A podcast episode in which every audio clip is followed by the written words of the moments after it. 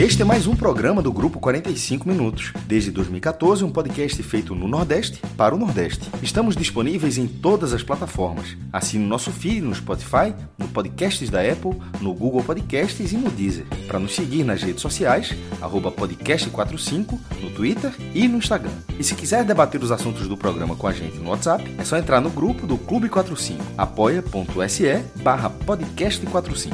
Muito obrigado pela escolha e pela confiança.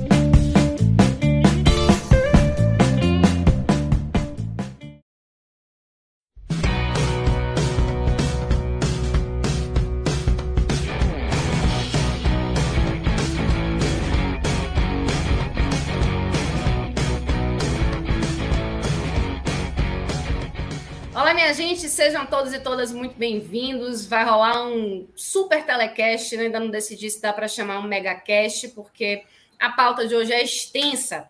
Nós vamos falar sobre o Ceará que venceu o Santos, um jogo muito importante para o Ceará. Vamos ainda falar sobre o Ceará da equipe feminina que perdeu o jogo de ida da final da Série A2 do Brasileirão Feminino para o Atlético Paranaense, mas ainda tem o jogo da volta que é em casa, então é importante também.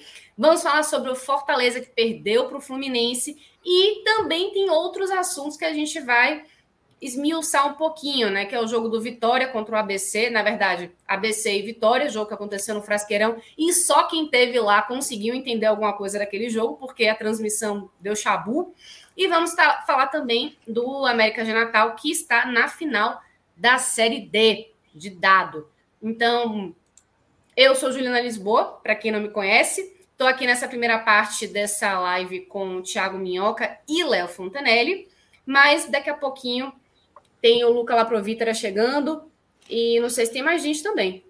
Não, só o Luca. Só Luca. É só o Luca, então vamos ficar é. só com o Luca na, na segunda parte da nossa análise.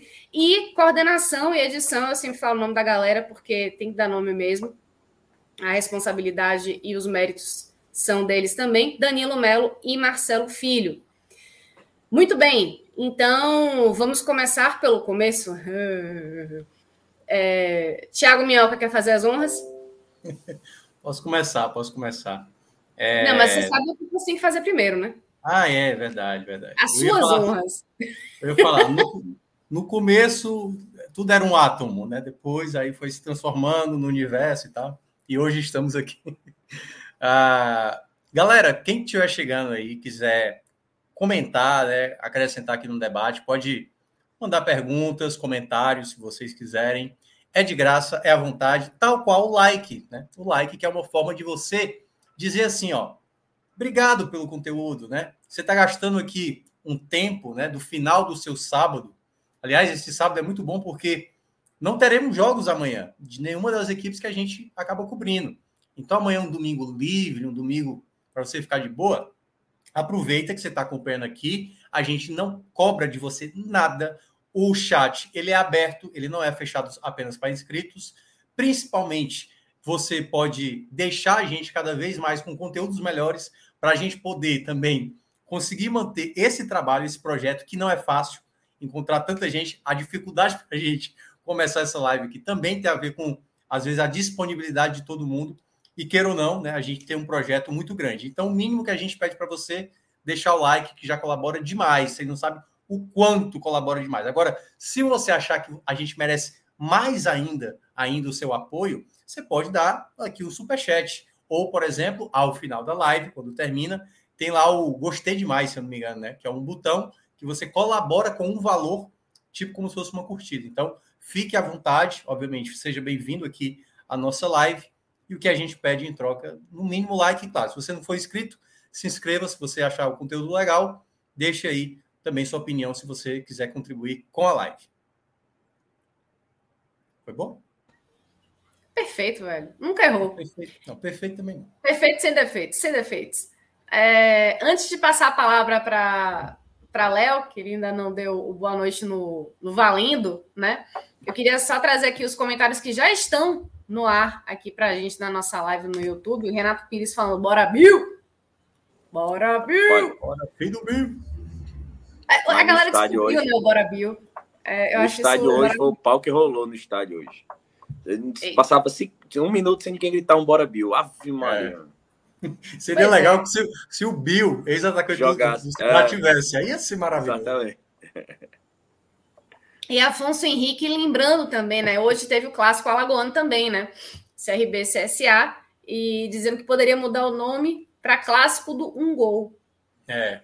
Na verdade, a gente vai falar desse clássico quando a gente for para a Bet, que a Rodolfo Moreira conseguiu ontem uma grande proeza e a gente vai ganhar, a gente ganhou um bom dinheiro com a aposta nesse clássico alagoano. Bom, então, mais um que a gente, mais um, um jogo que a gente vai analisar, e já um spoiler aí do Best Nacional, mas a gente faz isso também, né? Então, é, para o ímpar aí para vocês, para ver quem é que vai falar primeiro sobre Ceará e Santos.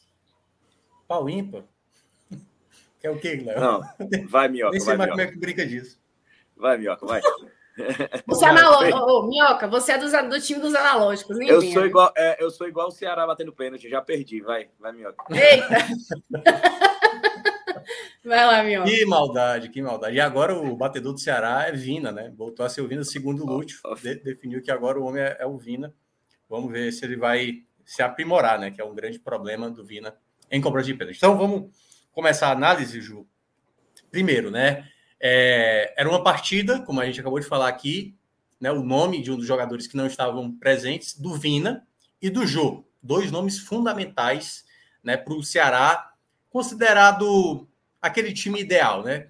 Aquilo que o, o Lúcio Gonzalez está tentando montar como equipe, qual é o time considerado titular? Certamente Jô e Vina vão fazer parte dessa equipe principal. Sem os dois, já se imaginava que o Castilho fosse o selecionado, e a dúvida ficava quem seria o centroavante. A do... Boa parte da torcida, em algumas enquetes que eu cheguei a ver durante a semana, muita gente estava apostando no Matheus Peixoto.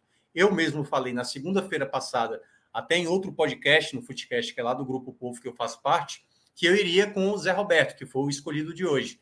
Até mesmo porque, do pouco apresentado pelo Zé Roberto, eu ainda confiava muito mais no Zé Roberto do que no Peixoto, que, claro, ele pode melhorar, e eu até entenderia se ele fosse o escolhido, por conta da característica, não bem pela, pela qualidade que ele apresentou com a camisa do Ceará até aqui. Porém, o próprio Peixoto não esteve apto para o jogo, estava machucado, então o próprio Zé Roberto começou. Uma outra novidade da equipe também entrava em campo é porque o Luiz Otávio já estava apto para voltar, né? já apareceu, mas ele apareceu no banco de reservas. E eu também tinha mencionado isso durante essa semana aqui no programa da rádio, que eu não é, ficaria surpreso se por acaso o Lúcio abdicasse dos zagueiros considerados titulares. Assim, é bom a gente ter um cuidado quando for falar essa palavra titular, porque é um novo trabalho que está começando. É uma nova cabeça, uma outra maneira de que ele, né, obviamente o Lúcio Gonzalez, que fez hoje o seu segundo jogo, começar a ter uma ideia de time e de peças que ele vai escolher. Então, deu para ver que Lacerda e Messias foi a zaga que ele considerou, ok, pode ser que o Luiz Otávio talvez não tivesse 100%, mas eu acho que o primeiro indício, isso eu já tinha comentado na semana passada, né, no jogo contra o Flamengo, na característica de saída de bola que o Ceará está promovendo, acho que ele não vai ter nem Messias e nem Luiz Otávio juntos nesse contexto de ter uma saída de bola mais qualificada. Então, na ideia inicial, era um Ceará que eu escalaria. Esse seria o time que eu escalaria. Exatamente com o Richardson, Richard, né, o Castilho jogando mais adiantado, tendo exatamente Medoça com Lima, que para mim está crescendo de novo, né? Com o Marquinhos Santos foi ladeira abaixo, o Lima, e voltou a apresentar o futebol mais convincente é, com a camisa do Ceará, algo que com o Marquinhos tinha se, se, se perdido. Então, o primeiro ponto que eu considerei nos primeiros 45 minutos, o Ceará foi bem superior ao Santos, mas bem superior mesmo, assim, sabe? Uma coisa que eu tinha destacado, e o Léo, acho que daqui a pouco ele vai falar, o primeiro ponto que eu achei de muito é, é, de principal ganho do Marquinhos para a chegada do Lúcio. No primeiro jogo eu já tinha destacado isso, e nesse segundo jogo voltou a se repetir. Um time inteligente em campo. Medir inteligência em campo é difícil às vezes, porque você não tem uma estatística para mostrar isso. O que é uma, o que é um time ser inteligente em campo? O ponto que eu destaquei há uma semana é porque o Ceará contra o Flamengo, ele sabia o momento certo de fazer uma pressão alta, uma pressão média e uma pressão baixa sem deixar o Flamengo ficar confortável. No jogo de hoje, ele até utilizou mais vezes essa pressão alta. E muitas vezes ele conseguia fazer essa recuperação de bola. Então, o primeiro ponto, o Ceará não era um time afobado, era um time que sabia ter o controle da partida. Ele sabia, porque no futebol, às vezes, não é só a tática, não é só as peças que você escolhe, e vou até pegar o trabalho que estava tendo ali, né, interinamente, do Juca Antonello, que eu até acho que o Juca fez boas escalações, mas ainda não era um Ceará totalmente entendendo, sabe, momentos da partida de acelerar, desacelerar, pressionar, dar um pouco de fôlego, sabe assim, às vezes até para o time. E o que eu vi no Ceará nesses primeiros 45 minutos foi talvez o Ceará que pode ser desse um pouco melhor. Também não vou esperar também tão melhor assim, mas eu acho que o Ceará que foi nesse primeiro tempo e que já tinha sido no primeiro tempo contra o Flamengo é um time muito ciente do que está acontecendo em campo.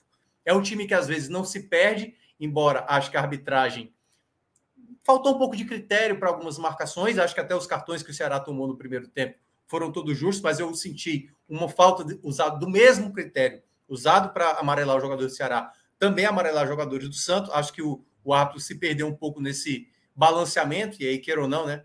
Dependendo do time, vai ter um, um olhar mais rígido para um, para outro, vai acabar deixando passar.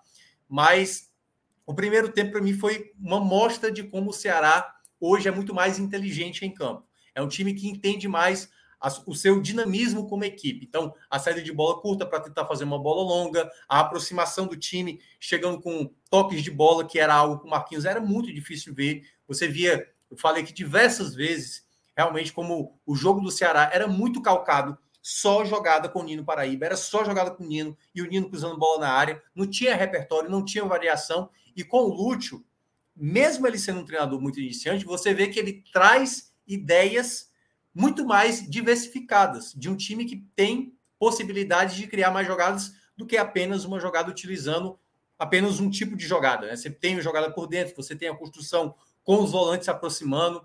Então, no primeiro tempo, o Ceará foi muito bem nisso, foi compensado já nos primeiros minutos. O Ceará atacando muitas vezes, tentando chegar ali na meta do, do João Paulo. O Santos, obviamente, o Lisca até fez uma formação que é considerado o time titular, mas era um time que dava espaço, principalmente nas entrelinhas, e a jogada do gol do Ceará, ela, ela surge exatamente de uma bola muito bem trabalhada, numa jogada individual do próprio Nino, que ele sai da marcação, e aí vem a infiltração do próprio Guilherme Castilho, o Nino coloca exatamente ali na profundidade para ele abrir o placar. Então, uma jogada que, assim, cara, se você olha do jogo do Marquinhos, do Atlético Mineiro, até o último jogo dele, que foi depois do, do clássico, foi qual, Léo? O jogo o jogo derradeiro do, do Marquinhos. Lembra qual foi? Tá no mudo, tá no mudo. Foi o da eliminação da Sul-Americana contra o São Paulo. É, foi. Eu, eu achei que. É, foi da, da eliminação, é. Foi. Tem certeza? Foi. Depois da eliminação ele já foi, foi eliminado, não? Eu acho que teve o clássico já foi. depois, né? O clássico ah, foi o clássico, pronto, foi o clássico. Clássico Aí, da Série A, é verdade. Foi. Clássico da Série A. Aí, é, do jogo do Atlético Mineiro, do Marquinhos, até o jogo ali do clássico da Série A que o, o Ceará perdeu, que foi da, da 22 segunda rodada né, da, da, da, Série A, a gente não via esse tipo de jogada. Jogada de infiltração, um time se movimentando. Era muito difícil você enxergar isso no Ceará. É por isso que o Marquinhos ele desceu demais o nível do time. Desceu demais. E você vê que o Ceará tinha capacidade de fazer algo melhor. Não é que o Ceará também é um time desastroso, como era na, na, na mão do Marquinhos que era um time que cada vez mais se apequenava, cada vez mais se tornava um time mais parecido com os de baixo.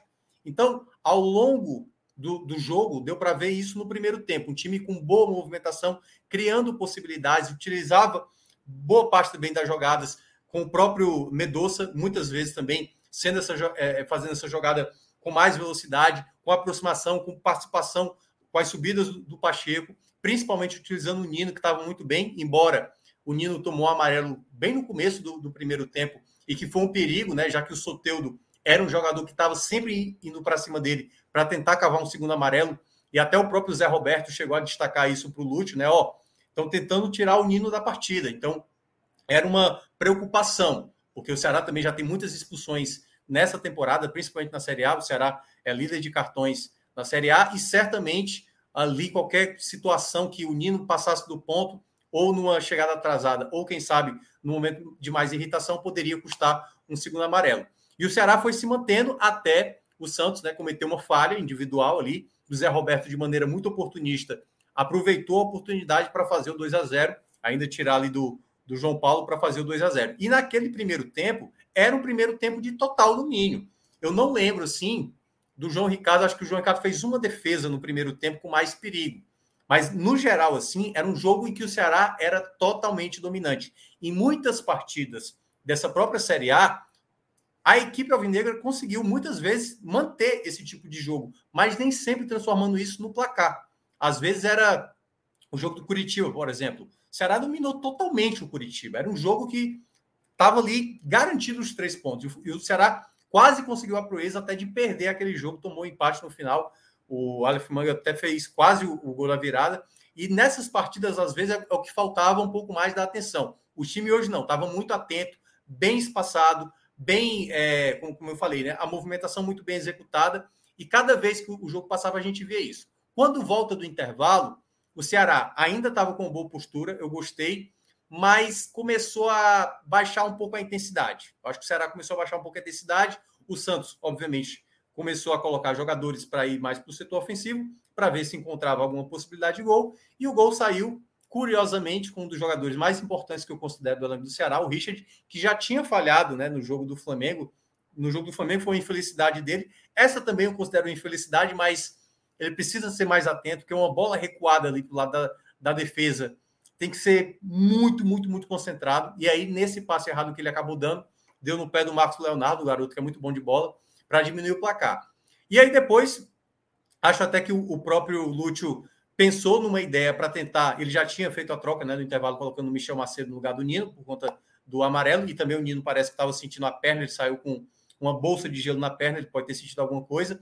Mas nas trocas que ele acabou fazendo, que eu achei até de certa parte interessante, eu particularmente preferia ter visto mais, queria ter visto mais o Eric. Eu até entendo que ele colocou o Vasquez, que é um jogador mais agressivo, que é um jogador que até tem um bom poder de finalização, embora eu acho que ele não tenha feito gol ainda, né, Léo? Acho que ele não fez ainda gol com a camisa do Ceará. E não, ainda não.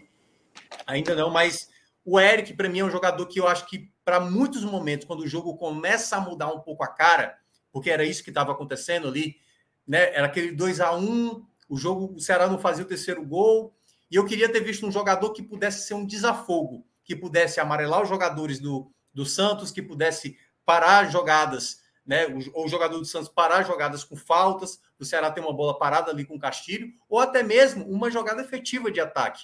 Por mais que o Eric não seja um jogador goleador, ele tem muita dificuldade de finalização, mas eu acho que o Eric, principalmente no jogo do Bragantino, isso ficou muito comprovado para mim, ele é um jogador que pode te oferecer uma possibilidade de você conseguir puxar uns contra-ataques que às vezes eu acho que o Ceará carece um pouco mais é, de jogadores desse tipo. Né? Então, acho que no segundo tempo ficou aquele susto, né? boa parte ali do segundo tempo, que eu estava 2 a 1 um, a qualquer momento ali podia acontecer uma situação mais é, complicada, mas o jogo foi ali, sabe? Naquele banho-maria, embora não tivesse muitas possibilidades, e acabou terminando 2 a 1 um. Então, uma vitória muito importante, como eu tinha destacado aqui na semana passada. O empate contra o Flamengo foi muito bom, mas para ser a melhor coisa possível, tinha que ter vitória diante do Santos. Sem isso, obviamente, ia gerar uma frustração do torcedor, ia gerar um, uma desconfiança. E por tudo que o Ceará já passou na temporada, essa vitória, principalmente por trabalho que está se iniciando o luxo, o empate contra o Flamengo e essa vitória contra o Santos,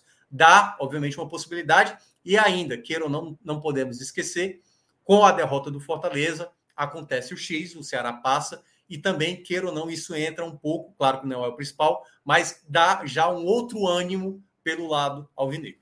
Com certeza, com certeza, viu, Minhoca? Eu acho que dá uma, um upgrade assim na moral do torcedor do, do Ceará que tava, tava.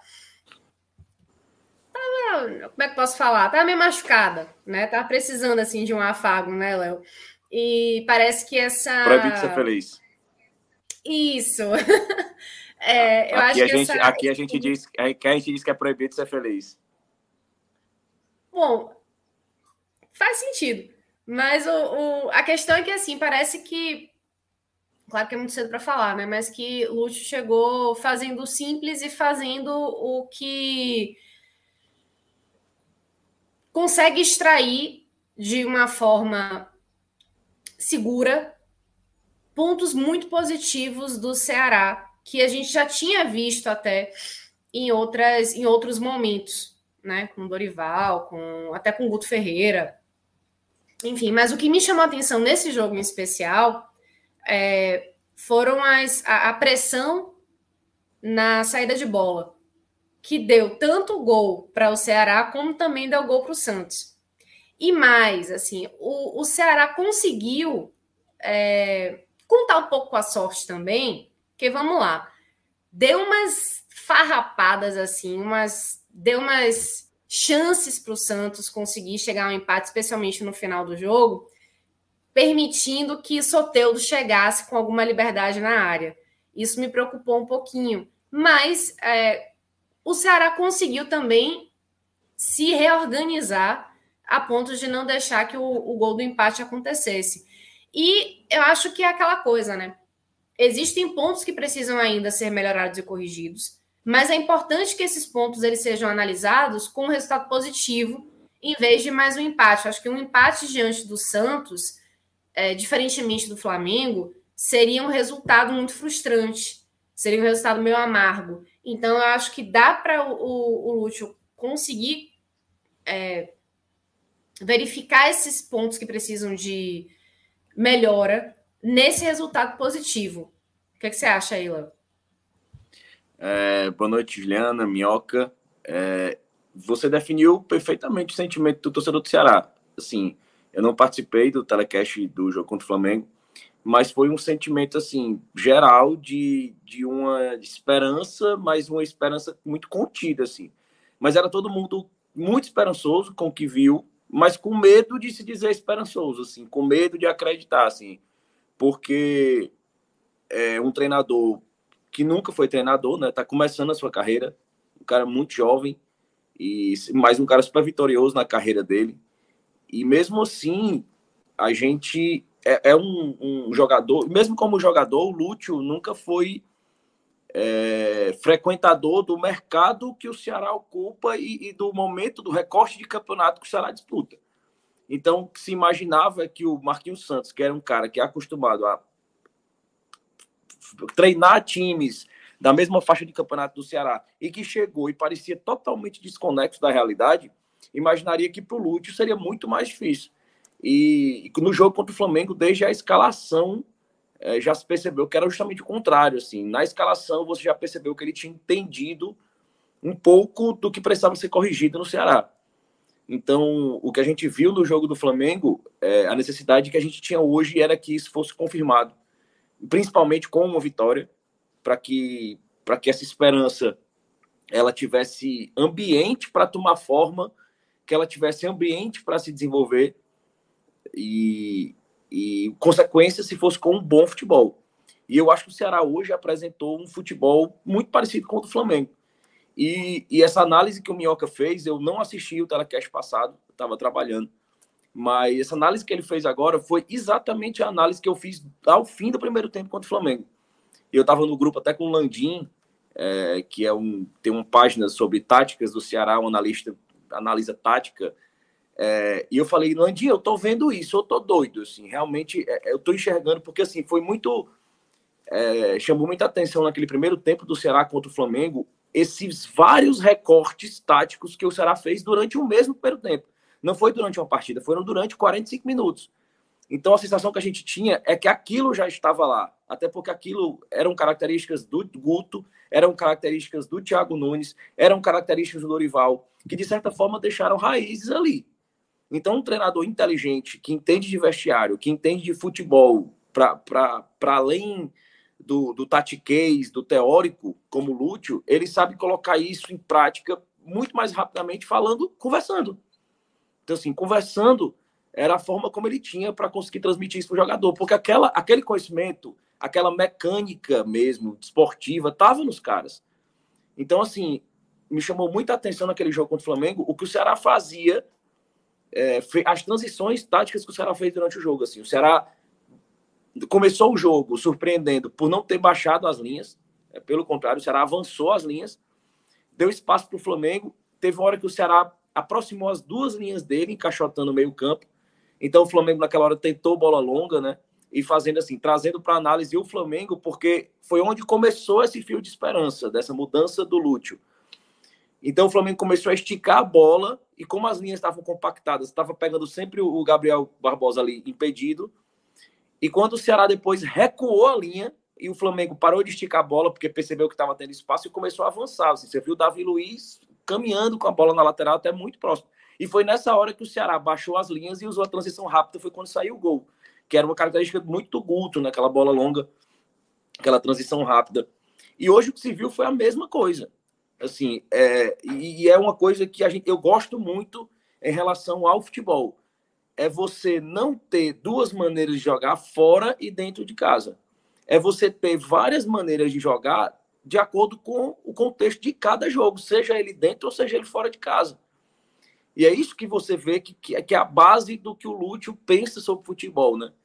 Ele que se diz um adepto da escola bielcista, é, e você vê assim, ele é muito é, de modificar estilo, o estilo de jogo do Ceará, mas é um estilo de posse de bola. Assim, o time do Lúcio, é, e a gente tem hoje um recorte um pouco maior de análise, não tão considerável, mas são duas partidas. Mas ele é um, é um time que cria menos chances que o Ceará, o time do Dorival, que o time do Thiago Nunes, que desses era o que mais criava chances de gol. Mas é um time que toca a bola com muita consciência. Não é aquele toque de bola lateral, é um toque de bola com consciência procurando o espaço, assim. Ele procura, mira e procura aquele espaço. Então é um time que chuta menos a gol, mas chuta com muito mais espaço de campo. Por isso que é um time mais efetivo. Eu acho assim, é muito pouco você analisar o futebol dizendo assim, é um time que precisa de menos chutes para fazer gol. Então é porque o atacante é bom, porque ele é eficiente. Mas não, às vezes assim, as poucas condições são criadas em melhores condições. E é isso que você percebe do time do Lúcio. Ele trabalha muito bem a bola ao ponto de criar e procurar os melhores espaços. Buscar e criar esses melhores espaços. Então, os atacantes finalizam é, com muito mais clareza, com muito mais espaço, é, de forma muito mais organizada. Então, o, o, o torcedor do Ceará viu mais uma vez assim um fio de esperança se renovar. Que até brinquei no Twitter hoje. A luz de esperança continua acesa. E que bom que foi com vitória, porque é o que valida o trabalho. É o que valida um treinador que está começando. É um treinador que veio com a necessidade e veio com a demanda de criar um ambiente mental nos jogadores que não existia, assim, um mental muito fragilizado. E contra o Flamengo, você já viu os jogadores é, é, mais vibrantes, pegando mais, marcando, e hoje se repetiu isso de novo. Então fica muito aquela impressão de ah, um jogo contra o Flamengo no Maracanã, televisionado, todo mundo quer jogar o jogo da vida. Mas não foi assim. Hoje você viu o Lima, que é um cara conhecido por ser um cara bem passivo, é, no final do jogo dando carrinho e, e fazendo é, desarmes e buscando o jogo. Então, assim, o Ceará do Lúcio é um Ceará muito diferente. E é um Ceará que está tendo vai ter tempo para treinar. Assim, a torcida tinha uma perspectiva sempre em relação ao Marquinhos Santos, quando ele tinha mais tempo para treinar, ele piorava o time. Então, do jogo contra o Flamengo, o Ceará vai ter esse espaço de 45 dias, serão cinco jogos, né? já foram dois. Então, vai ser um recorte sempre de uma semana de treinamento para ele trabalhar, recuperar atletas. E pelo que a gente está percebendo, que o Lúcio está trabalhando, assim, está trabalhando muito, muito, muito. Aqui internamente, ele encerrou a folga pós-jogo, Assim, o time voltou, voltou do Rio de Janeiro contra o Flamengo, jogou no domingo, terminou de jogar uma hora da tarde, voltou para Fortaleza, desembarcou à noite. No outro dia, meio-dia, representação. Para todo mundo. Para todo mundo. O Lúcio chega, chega no Ceará às 6h15 da manhã. Assim, ele chega antes dos funcionários mesmo que abrem o clube e ele está em campo, preparando o treinamento em campo antes de uma hora da tarde. Para quem conhece aqui Fortaleza, sabe que é, uma, é, um, é um sol ruim até para a gente. Então, assim, é, ele está com muita vontade. E é o que eu falava, assim, eu torcia muito que dava, desse certo pelo aspecto torcedor, que é bem óbvio. Mas por ver alguém que está querendo tanto dar certo e está tá, tá trabalhando para isso, está focado nisso, está querendo isso, a gente tem ainda um, querer a mais em relação a isso. E, e você vê que, que, era um time que precisava ser trabalhado essa parte mental. Hoje, A gente, o, o, o Minhoca ressaltou bem assim que ele fez uma, foi uma vitória sem o Vina. E foi a primeira vitória do Ceará na Série A em dois anos sem o Vina. O Ceará não tinha vencido nenhum jogo em 2021 e 2022 sem o Vina em campo, na Série A. Assim, é uma dependência muito grande. E hoje ele teve o Guilherme Castilho, que tanto. Ano passado eu, do Grêmio não foi, não? Primeira rodada? Eu acho, eu acho que não, Minhoca. Eu, eu vi hoje essa estatística, não sei se foi o Landim que postou, mas eu, eu acho que... Não, é, é desde, desde a primeira rodada de 2021, perdão. Foi é. desde é. a primeira rodada de 2021, aquela vitória sobre o Grêmio, 2x1. 2x1, 2x1 contra o Grêmio, é, que o Ceará não venceu a partida sem o Vina. Desde a primeira rodada de 2021. É. Praticamente dois campeonatos brasileiros inteiros.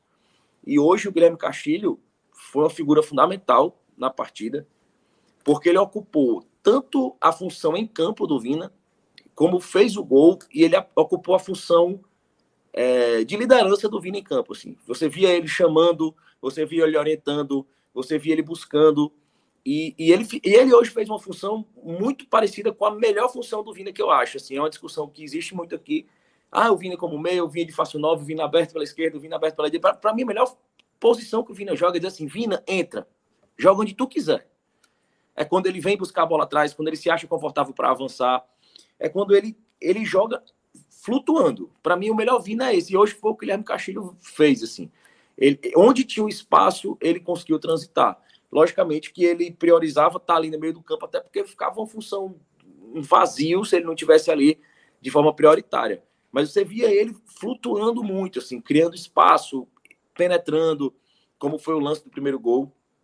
E, e assim, as soluções que o Lúcio deu é, para o Ceará foram muito interessantes. Essa, esse recorte que que o Minhoca fez sobre a zaga, é, sobre priorizar o Lacerda. É, era uma dúvida, né? O Minhoca falava isso, a gente falava aqui em off. Quando o Luiz Otávio retornasse, ele já estava à disposição. E o Minhoca disse que já falava antes, né? Assim, que eu, eu, eu acredito que ele vai manter o Lacerda. E o Lacerda vinha bem nas últimas partidas. O Lacerda ele tem um problema assim, ele precisa de sequência. Ele é um jogador muito técnico, jovem, mas ele precisa de sequência ele entra em alguns momentos da partida, quando ele está sem sequência, muito desligado. Muito desligado. É, e isso incomoda muito, tanto que no primeiro tempo ele tem uns momentos muito desligado no jogo. E no segundo tempo foi o melhor zagueiro do, do time, assim. Tirou bolas importantes, é, deu passes longos. Isso é, isso é uma, uma, um diferencial muito grande do Lacerda. É um cara que tem um poder de inversão de bola. E dificilmente a gente falava até isso antes também é, ele é aquele tenta aquela inversão de bola, ela cai no meio para gerar um contra-ataque. Não, o Lacerda ou cai no pé do jogador ou passa nele e vai para a linha de fundo ou para a linha lateral. Se ele não erra esse espaço que gera um contra-ataque, assim, ele tem essa bola longa, tem essa vantagem. E eu também acredito que, que com o Lúcio, dificilmente o Luiz Otávio deve voltar de forma imediata. Eu acho que o Lacerda hoje ele vem jogando futebol até melhor que o do Messias. É, por essa questão do passe. Apesar que outra característica do Lúcio é que ele mudou a saída de bola, né? É, na época do Dorival, o Ceará tinha uma saída de bola mais apoiada. O Marquinhos Santos acabou com isso, então era uma saída insegura, que eram os dois zagueiros saindo jogando, eles por eles, e o que gerou muita insegurança, gols tomados dessa forma. E o Lúcio voltou com a saída mais apoiada, né? Os laterais baixam, sai jogando ali a bola, tocando passe, o volante baixo, o Richard às vezes encosta praticamente na zaga, ele que tem um, um, um excelente passe. Então, no começo do jogo, o Ceará busca, apresentava um futebol muito parecido com o do Flamengo, né? Você via que o, o Santos dobrou a marcação no Mendonça, é, é, o alvo principal do Ceará hoje, quando, quando entra em campo, assim, todo mundo sabe do, do poder de fogo, da capacidade do Mendonça, que retomou a confiança com, com o Lúcio. Nos dois últimos jogos, o Mendonça fez boas partidas. E em entrevista coletiva ontem, ele confirmou que não se sentia à vontade com a forma como foi escalado pelo Marquinhos Santos, que se sente mais à vontade agora. E essa é uma coisa bem normal. Não é normal, infelizmente, o jogador falar. Mas deveria ser tratado como normal. O jogador opinar sobre a sua a forma tática como vinha sendo utilizado, sobre se sentir confortável ou não. E, e o Santos dobrou ali a marcação entre, com o Mendonça e, e dobrando a marcação de um lado, você descobre algum outro lado. E esse lado foi o lado direito do ataque do Ceará, que foi muito explorado pelo Nino. Então, o Nino e o Lima usaram muito aquele espaço e foi justamente por onde saíram os dois primeiros gols, né? o, gol do, do Guilherme Castilho e o gol do Zé Roberto. é, foi pressionando ali a bola, a primeira enfiada do, do Nino ali para o gol do Guilherme Castilho, um passe sensacional ali do Nino, que, que no primeiro tempo foi fez uma, uma exibição é, muito acima da média, acho que ele nem, nem deu espaços defensivos e, e, ao mesmo tempo aproveitou o espaço ofensivo que, que o Santos proporcionou, justamente por essa dobra de marcação no Mendonça. Então o Mendonça ficou um pouco mais nulo, mas o lado direito teve espaço, né? Você via que o Santos dava o espaço é, para o Ceará jogar, mas ao mesmo tempo congestionava ali a área. E, e, e, o Nino aproveitou muito aquele espaço, os dois gols saíram por lá. E foi um erro que eu até, até comentei aí também com o Minhoca em off, que eu achei, e no estádio me indignei demais, assim. É, eu acho que o Lúcio demorou muito para mexer.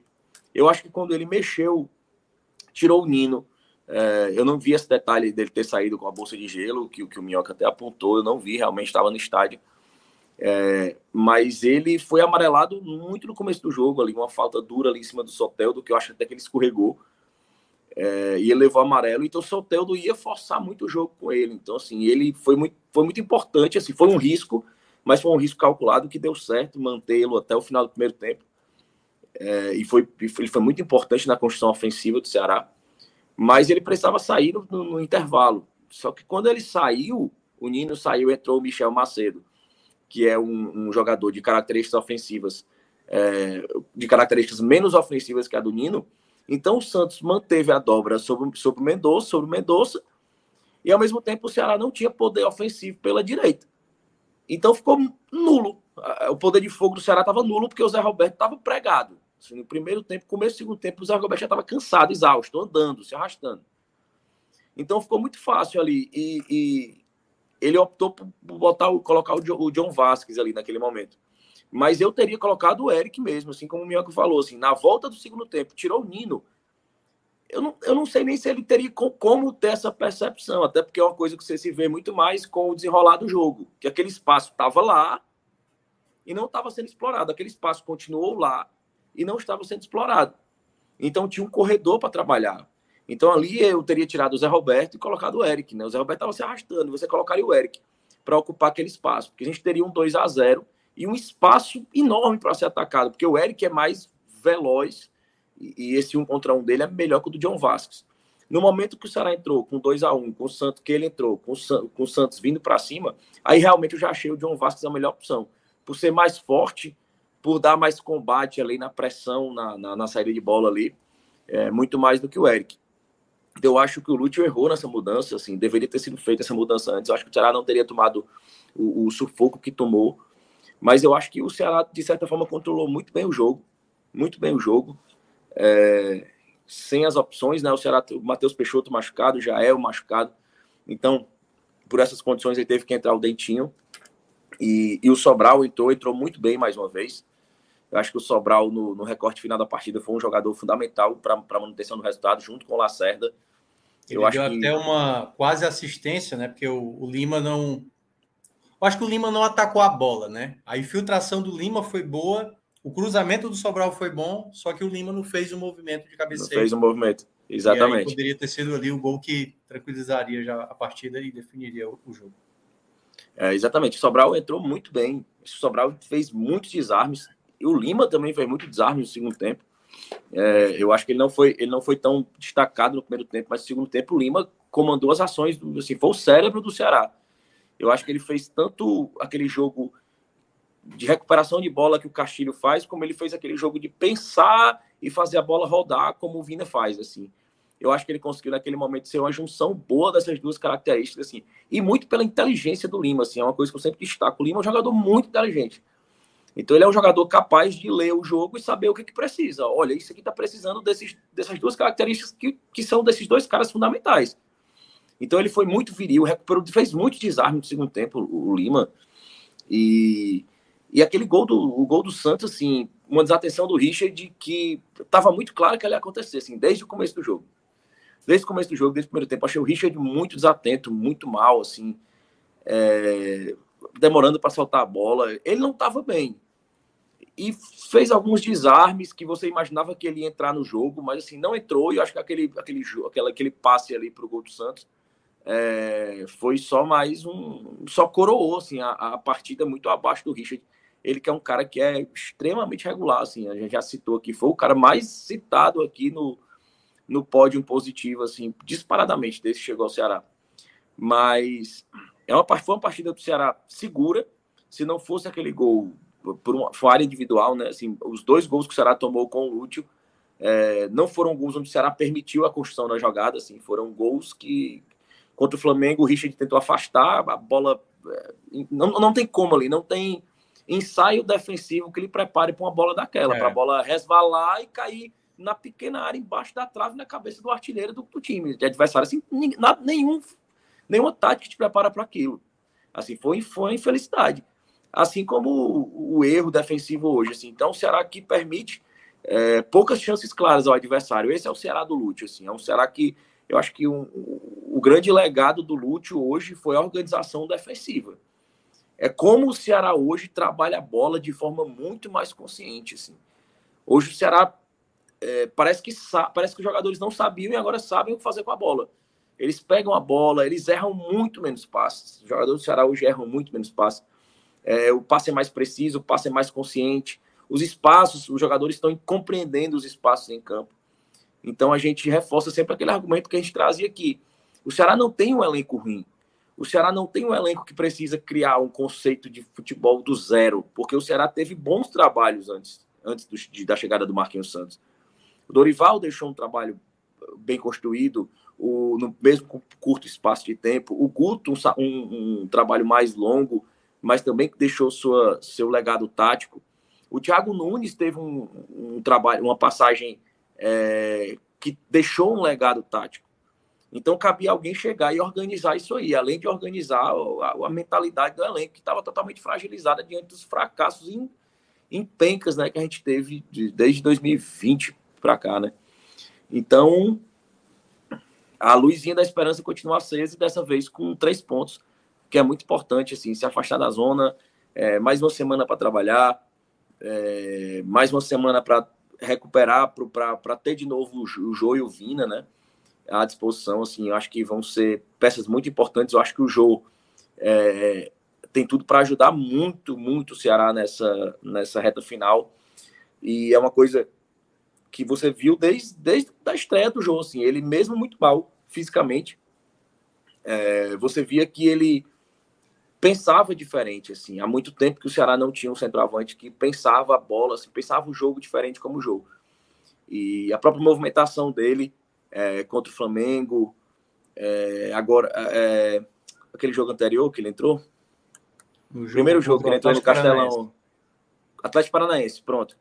A movimentação dele é diferente, assim. Você vê que ele não está eh, na melhor forma física e isso prejudica é, a explosão para concluir a jogada. Mas você percebe que a, a dinâmica, o movimento, ele não esqueceu.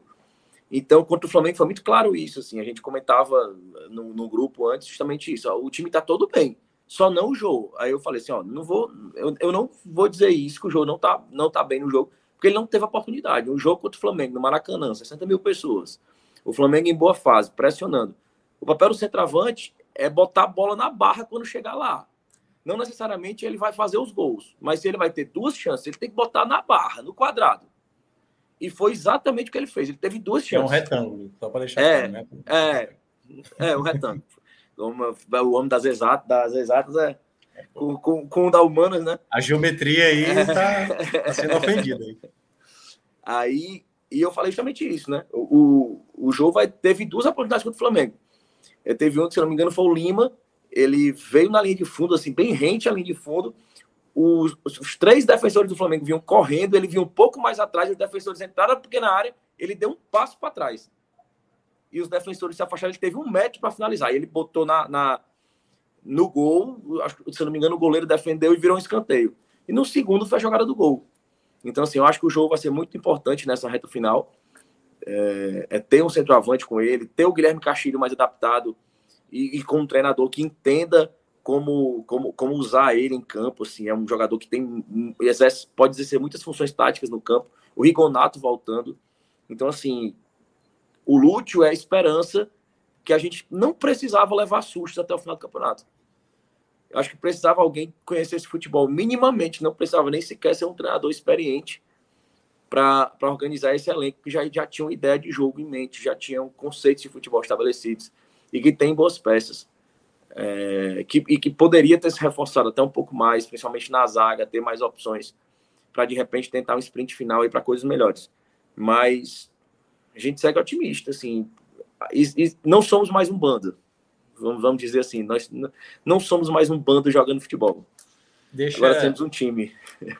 Deixa eu falar só uma, uma breve coisinha que o Léo falou nesse final, Ju, que é o seguinte, né? É, na verdade, não foi nem no final, né? Foi ali no meio da explanação dele, né? Das, das escolhas que o, o, o Lúcio fez, eu vi que muita gente aqui no chat, né, mencionou, pô, o Dentinho não é jogador, não era para ter colocado o Giovanni, tudo mais, eu vi o pessoal comentando e tal. Minhoca, você leu minha mente, era exatamente o que eu ia puxar aí para vocês comentarem né? agora.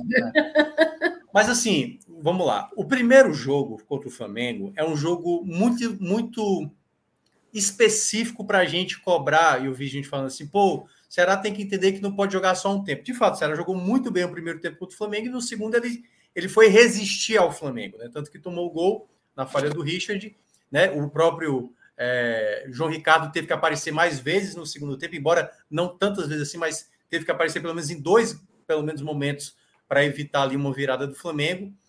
Mas o primeiro jogo eu vou desconsiderar um pouco. Primeiro porque o Ceará teve um jogador expulso, no caso do jogo, e era o Flamengo, entendeu? Era o Flamengo já no segundo tempo, com Pedro, com Vidal, com o Everton Ribeiro. Então, assim, o contexto tem que ser colocado, obviamente, em pauta aqui para aquele empate é muito valioso, é muito valioso.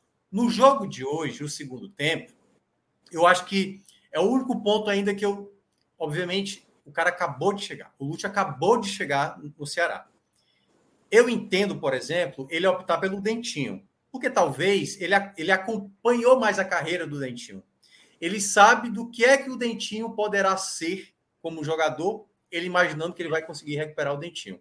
Para quem acompanhava o Ceará desde o começo do ano, aliás, desde a chegada do Dentinho, a tendência é todo, é todo mundo já largar o Dentinho. Tipo assim, na verdade é uma raiva que o torcedor tem só de imaginar que o Dentinho tá, né, fazendo o Ceará gastar dinheiro com ele. Acho que a entrada do Dentinho não causou efeito nenhum, mesmo não causou nenhum tipo de efeito. E acho até que a, a peça fundamental que poderia ter entrado, fundamental também não, mas uma peça melhor que pudesse acrescentar, teria sido o outro Castilho, o Yuri Castilho, poderia ser essa peça, que eu acho que é um jogador que tem, que pode crescer nas mãos do Lúcio, do Lúcio, Lúcio Gonzalez. Mas tudo isso vai levar um pouco de tempo. Quer ou não, um cara que chega, e principalmente o Lúcio, eu acho que dificilmente não é, é digamos, contestando o conhecimento dele de futebol. Mas eu acho que é mais fácil para o Lúcio já ter percebido uma possibilidade de recuperar o dentinho do que imaginar um jogador que jogava na Série B do ano passado, que dificilmente eu acho que o, o, o Lúcio conhecia. Então, eu acho que inicialmente ele é capaz de dar algumas preferências que, para quem vem acompanhando o Ceará mais tempo, né, a gente que acompanha mais tempo, o torcedor mais ainda, sabe que, por exemplo, aquele tipo de escolha talvez não seja a mais efetiva. Então, acho que é o único ponto onde o Lute tem que entender rápido, entendeu? Claro que ele não pode ficar preso ao status né, do nome do Dentinho, comparado, sei lá, ao Yuri Castilho. Ele precisa ver o que é que esse jogador acrescenta naquilo da ideia de jogo que ele quer, obviamente, para o time mudar né, do panorama da partida. Então, eu acho que esse é o ponto onde o Lute tem que ser rápido nessa, nessa linha de entendimento dele, para não, sabe, se enrolar. Se no próximo jogo ele achar que o Dentinho vai entrar para resolver jogo e o Dentinho entrar como hoje, como foi todas as vezes que ele entrou no Ceará, aí ele vai estar tá começando a, a, se atrapalhar na, nas ideias que ele pensa. É, e eu acho pois que é, até, falaram, até falaram sobre o Richard, o João Vitor aí. Ah, desculpa, Ju. É, no chat aí o João Vitor é. falou também sobre é, que, que o Richard está desconcentrado desde a perda do irmão. É, eu, eu discordo, assim, ó, inclusive ele foi o melhor jogador em campo disparado contra o Flamengo. Disparado, Nossa, disparado, é. disparado. E essa foi a primeira partida que ele fez realmente abaixo depois da morte do irmão. Eu não acho que ele fez várias partidas abaixo, acho que ele nem fez várias partidas depois da morte do irmão, mas todas ele manteve a regularidade e contra o Flamengo ele foi absurdo. absurdo. Ele foi, ele fez a melhor partida dele com a camisa do Ceará assim com sobras. Ele foi o melhor em campo com sobras. E o que ele tentou, caneta, segurar a bola no meio de três e sair jogando, ele conseguiu, assim. Então, assim, eu, eu discordo muito desse ponto de vista. É isso. Não, só para realmente falar que a galera tá destilando um amor muito grande por Dentinho. São muitos os comentários, mas eu quero destacar aqui o de Renato Manso, inclusive um abraço aí para Renato, dizendo que Dentinho tá cariado. rapidinho, rapidinho, Ju. É, é, é, fake, certo? Não é, o nome dele não é Renato Manso. Quer dizer, eu acho que não, entendeu? A gente que conhece o Renato Manso, eu acho que o Renato Manso. No... É, então, eu também conheço o Renato Manso. Então, enfim. Então, pronto, pois é, que não é ele. Pronto, mas é, ele se identifica assim, né? Então, deixa, deixa lá. É, acho que a gente já falou bastante sobre a, a partida, né? Vocês e também uma análise rápida sobre rápida, eu digo, enfim, porque foi bem detalhada, apesar de ter sido é, breve, mas acho que a gente já pode passar para o, o pós do bem e do mal, né? É, não sei se o Léo quer falar mais alguma coisa, mas eu acho que da partida. Não, não. A partida já foi. Vamos para o pódio. Pode começar aí, Léo, já que Minhoca começou a análise primeiro, agora a gente é. investe vai, vai você com o pódio. Vamos lá. É, os positivos, é, para mim, o melhor em campo foi o, o, Guilherme Castilho. Eu acho que o gol que abriu a partida ele é sempre importante, é o gol que dá confiança, é um gol que foi cedo. É, e antes disso, ele já vinha sendo um, um, o, jogador pensante do jogo. assim ele entrou na, na vaga do, de um jogador numa liderança técnica e, e, e anímica mesmo do elenco e, e, fez as duas funções bem assim é, é, ele é um jogador bem mais jovem que o Vina é um jogador com muito mais intensidade física que o Vina então eu acho que hoje a partida precisava disso ele correu demais marcou demais voltou flutuou abriu espaço deu passe infiltrou para fazer o gol então assim mesmo no segundo tempo ele, ele sendo substituído caindo um pouco mais no segundo tempo é, é, eu queria destacar o Guilherme Castilho como melhor na partida. Em segundo, o Lima, pelo, pelo segundo tempo, principalmente, que ele fez, assim, foi um jogador fundamental para a manutenção do resultado. É, no primeiro tempo, mais discreto, eu acho que no primeiro tempo o, o Lima sentiu que, que o espaço era para o Nino, e eu acho que até nisso é, é, é merece você reconhecer. Assim, ele sentiu que o espaço estava mais propício para o Nino, e ele foi aquele escada, né, como chama no humor. Assim, ele foi escada para o Nino brilhar. Ele, ele não atrapalhava, ele dialogava, ele ocupava os espaços. Mas no segundo tempo, não. Ele, sem o Nino, ele realmente brilhou, desarmou, tocou, correu, coisa que a gente está acostumado a ver o, Lima fazer. Então, em segundo, eu queria colocar o Lima. E em terceiro, o Nino, pelo primeiro tempo que ele fez. Eu acho que foi um primeiro tempo muito bom do Nino. Eu acho que foi fundamental também para a construção do resultado. E fazer as menções rápidas ao, ao Lacerda. Gostei, apesar de desconcentrado no começo do jogo mas no, no segundo tempo achei ele a peça de sustentação principal na, na defesa ali. E também a entrada do Sobral, acho que o Sobral entrou muito bem, entrou com, com força, entrou é, com vontade, eu acho que ele entrou acertando o tempo da bola, geralmente, assim, como o Minhoca bem ressaltou, assim, quase dando uma assistência ali para o Lima. É, então, só duas menções honrosas aí. O pódio negativo, eu. Vai ser complicado, assim, eu não vou conseguir dizer três nomes, mas eu acho que Primeiro, eu achei o Messias muito mal hoje. Achei que o Messias estava tava lento, estava chegando mais atrasado na cobertura. O que eu geralmente digo o oposto, né? Assim, geralmente eu digo que o, que o Lacerda ele vira um peso extra para o zagueiro que está que tá jogando com ele. Mas eu achei hoje o Messias é, um pouco mais abaixo, apesar de sempre bem nas, nas rebatidas de cabeça, assim, que é uma característica muito forte do Messias, mas por baixo eu achei ele com a dificuldade para ocupar os espaços chegando atrasado, é, é, perdendo os duelos. Mas não que seja uma coisa, meu Deus, ele fez uma partida horrível. Não, eu acho que ele foi apenas abaixo dos outros, assim, porque até quem entrou, com exceção do Dentinho ali, que a gente não, não, não conta muito, é, eu acho que ele estava bem abaixo. E, e apesar do gol, é, o Zé Roberto, acho que foi uma peça bem nula, assim, no, no jogo. Mas apesar do gol, assim, mas só para mencionar também, não acho que, que chegou a prejudicar, não. Eu acho que o fato dele ser lembrado pódio negativo é mais culpa do Lúcio do que propriamente dele. Assim, fisicamente ele não tinha mais como dar ali no final. Eu acho que ele fez hora extra no, no jogo, mas por, por acho que por, pelo, pelo próprio treinador. E um, tem, não teria um terceiro nome assim. Eu acho que o Dentinho, mas aí é chovendo molhado, assim. Dentinho. Vai é... como punição, né? Vai, é, vai... porque o, de... o, o, Dentinho poderia ser facilmente o primeiro. Assim, ele foi pior que os outros dois, mas é porque você nem considera mais ele, assim. É. Nem como jogador, ele tá fora do pódio, ele não é jogador. Ele é, é, é, um, é ele está ocupando a folha de pagamento. Outlier, como a gente fala na estatística. é uma coisa que não está nem na ideia geral, e aí Exatamente. foi lá e trouxe. É um peso na folha de pagamento apenas. Muito, esse é. Tá bom. Beleza, Léo. Minhoca, sua, sua vez aí do pódio. Pois é, o grande problema de você comentar vendo aqui os comentários é porque o que eu falaria, o Júnior Bala falou há minutos, há dois minutos atrás, três minutos atrás, sobre o Castilho, né? Uma coisa que o Ceará viveu de 2020 para cá, com a ótima temporada do Vina de 2020, era nunca saber imaginar ter um jogador que pudesse fazer a função do Vina. Algo parecido com o que o Vina faz. E na partida de hoje, o Castilho mostrou que é capaz de fazer isso. Bola parada dele, muito boa. Muitas jogadas de bola parada que o Ceará teve hoje na partida foram muito bem batidas pelo próprio é, Guilherme Castilho. O gol, né? A movimentação que ele faz para aparecer na frente ali e tirar do goleiro. O João Paulo, que é um bom goleiro, ou seja, não era um goleiro qualquer. Então ele foi muito bem na finalização, muito frio para abrir o placar. Claro, tinha que fazer, né? Também, também podia perder uma chance como aquela, mas conseguiu converter muito bem. E é um jogador que eu começo a, a imaginar o que pode ser um, uma dor de cabeça boa para o Lúcio lá na frente, né? Por exemplo, no próximo jogo, o Castilho volta para o banco, volta com Vina, Castilho joga com Vina, ele vai abdicar de um dos volantes, tira o Lima para colocar Castilho ou Vina jogando mais pelo lado e tal. São ideias interessantes, mas eu acho que esse é o ponto principal. O Castilho mostrou uma capacidade, por mais que o Vina, e o Vina é, na minha opinião, o melhor jogador tecnicamente do Ceará, do elenco, perdendo o pênalti ou não, fazendo jogos abaixo, é vai ser sempre para mim o melhor jogador tecnicamente do Ceará. Quando o Vina não estiver bem, aquele desespero que a gente pudesse ver, até mesmo em outros momentos que o Ceará.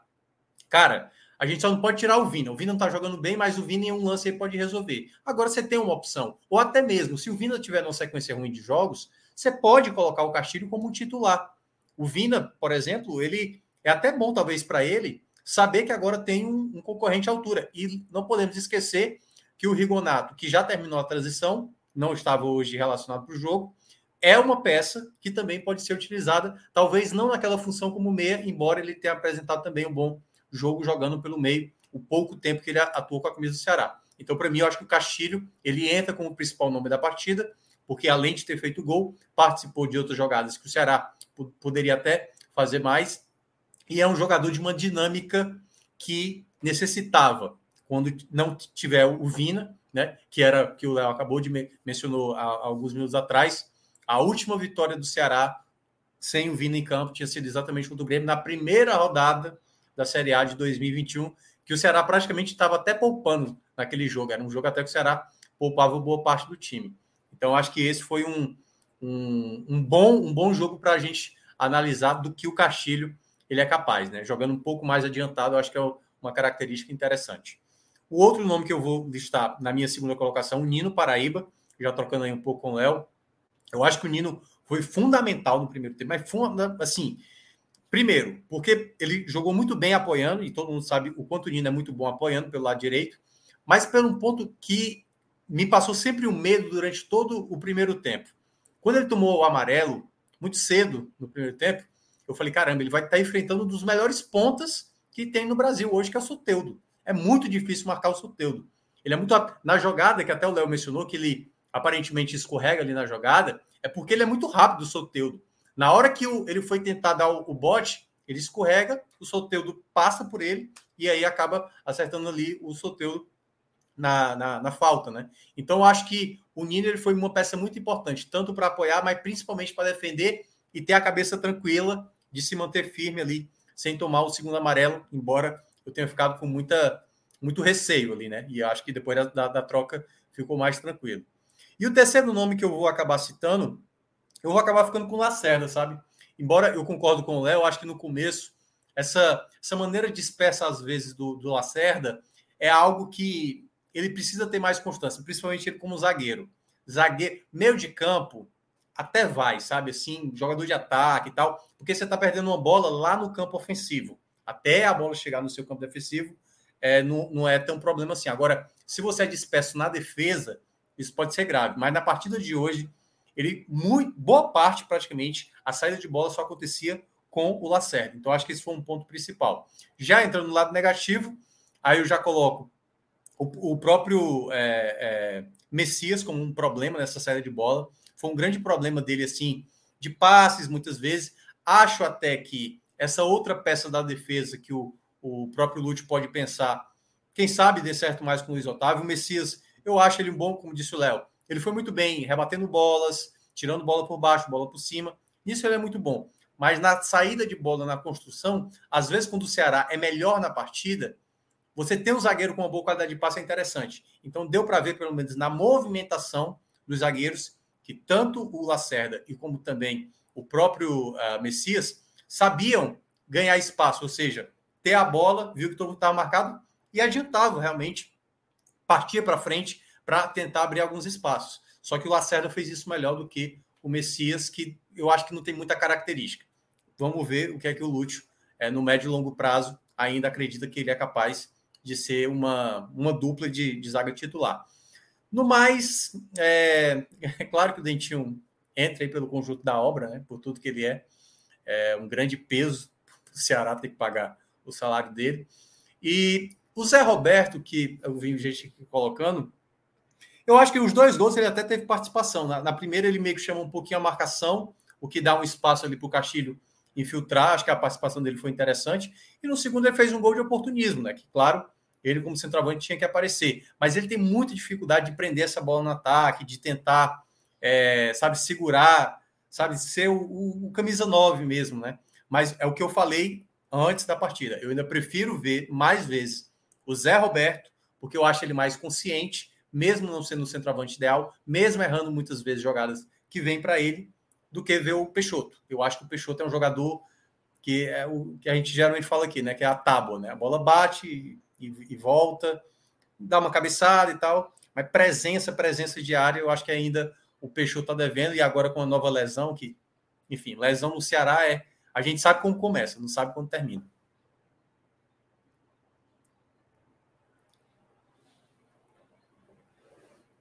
Alô, Juliano? Oi. Oi. Terra falando, Juliano.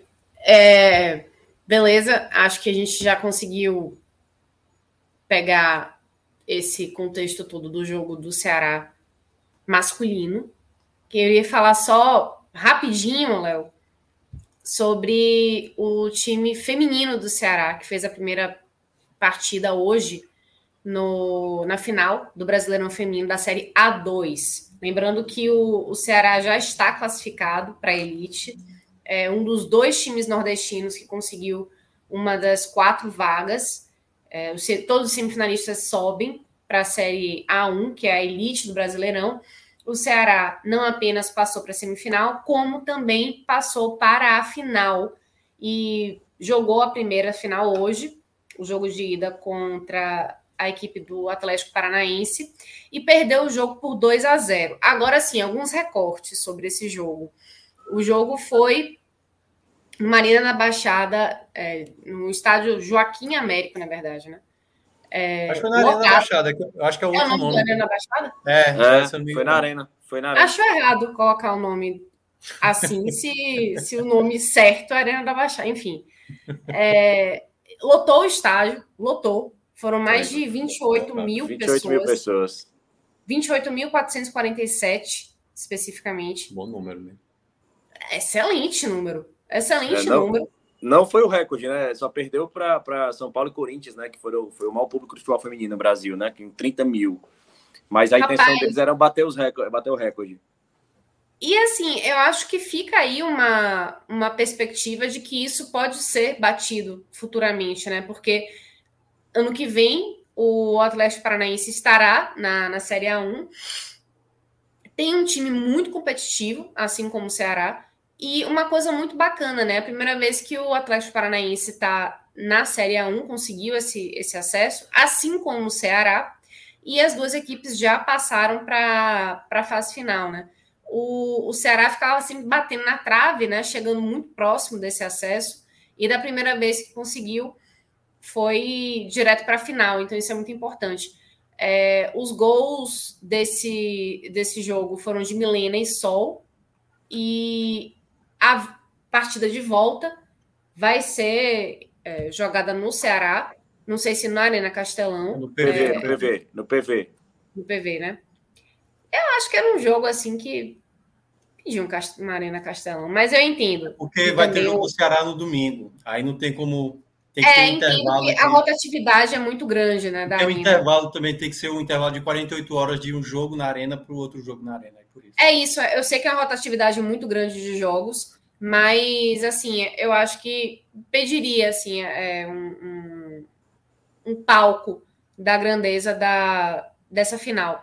Não está tudo perdido, Acho que o Ceará mostrou uma consistência muito boa. Não sei se, se tem essa habilidade toda para conseguir reverter um, um, placar que está bem desfavorável, mas é, acho que se especialmente a torcida abraçar a equipe, acho que tem condições sim de conseguir reverter e ficar com o título. Agora, o principal, eu acho que o mais importante, sem dúvida nenhuma, que foi esse acesso, o Ceará conseguiu. E o Ceará foi para a final nessa sua primeira é, primeira vez conseguiu esse acesso. Então, é algo, por exemplo, que o, o único time nordestino que conseguiu isso também foi o Vitória, em 2018, quando foi para a final e acabou sendo eliminado. É, sendo eliminado na final é, é 12, né? Mas perdeu o título nos pênaltis. Então, é, isso dá a dimensão do feito da equipe do, do, perdão, da equipe do Ceará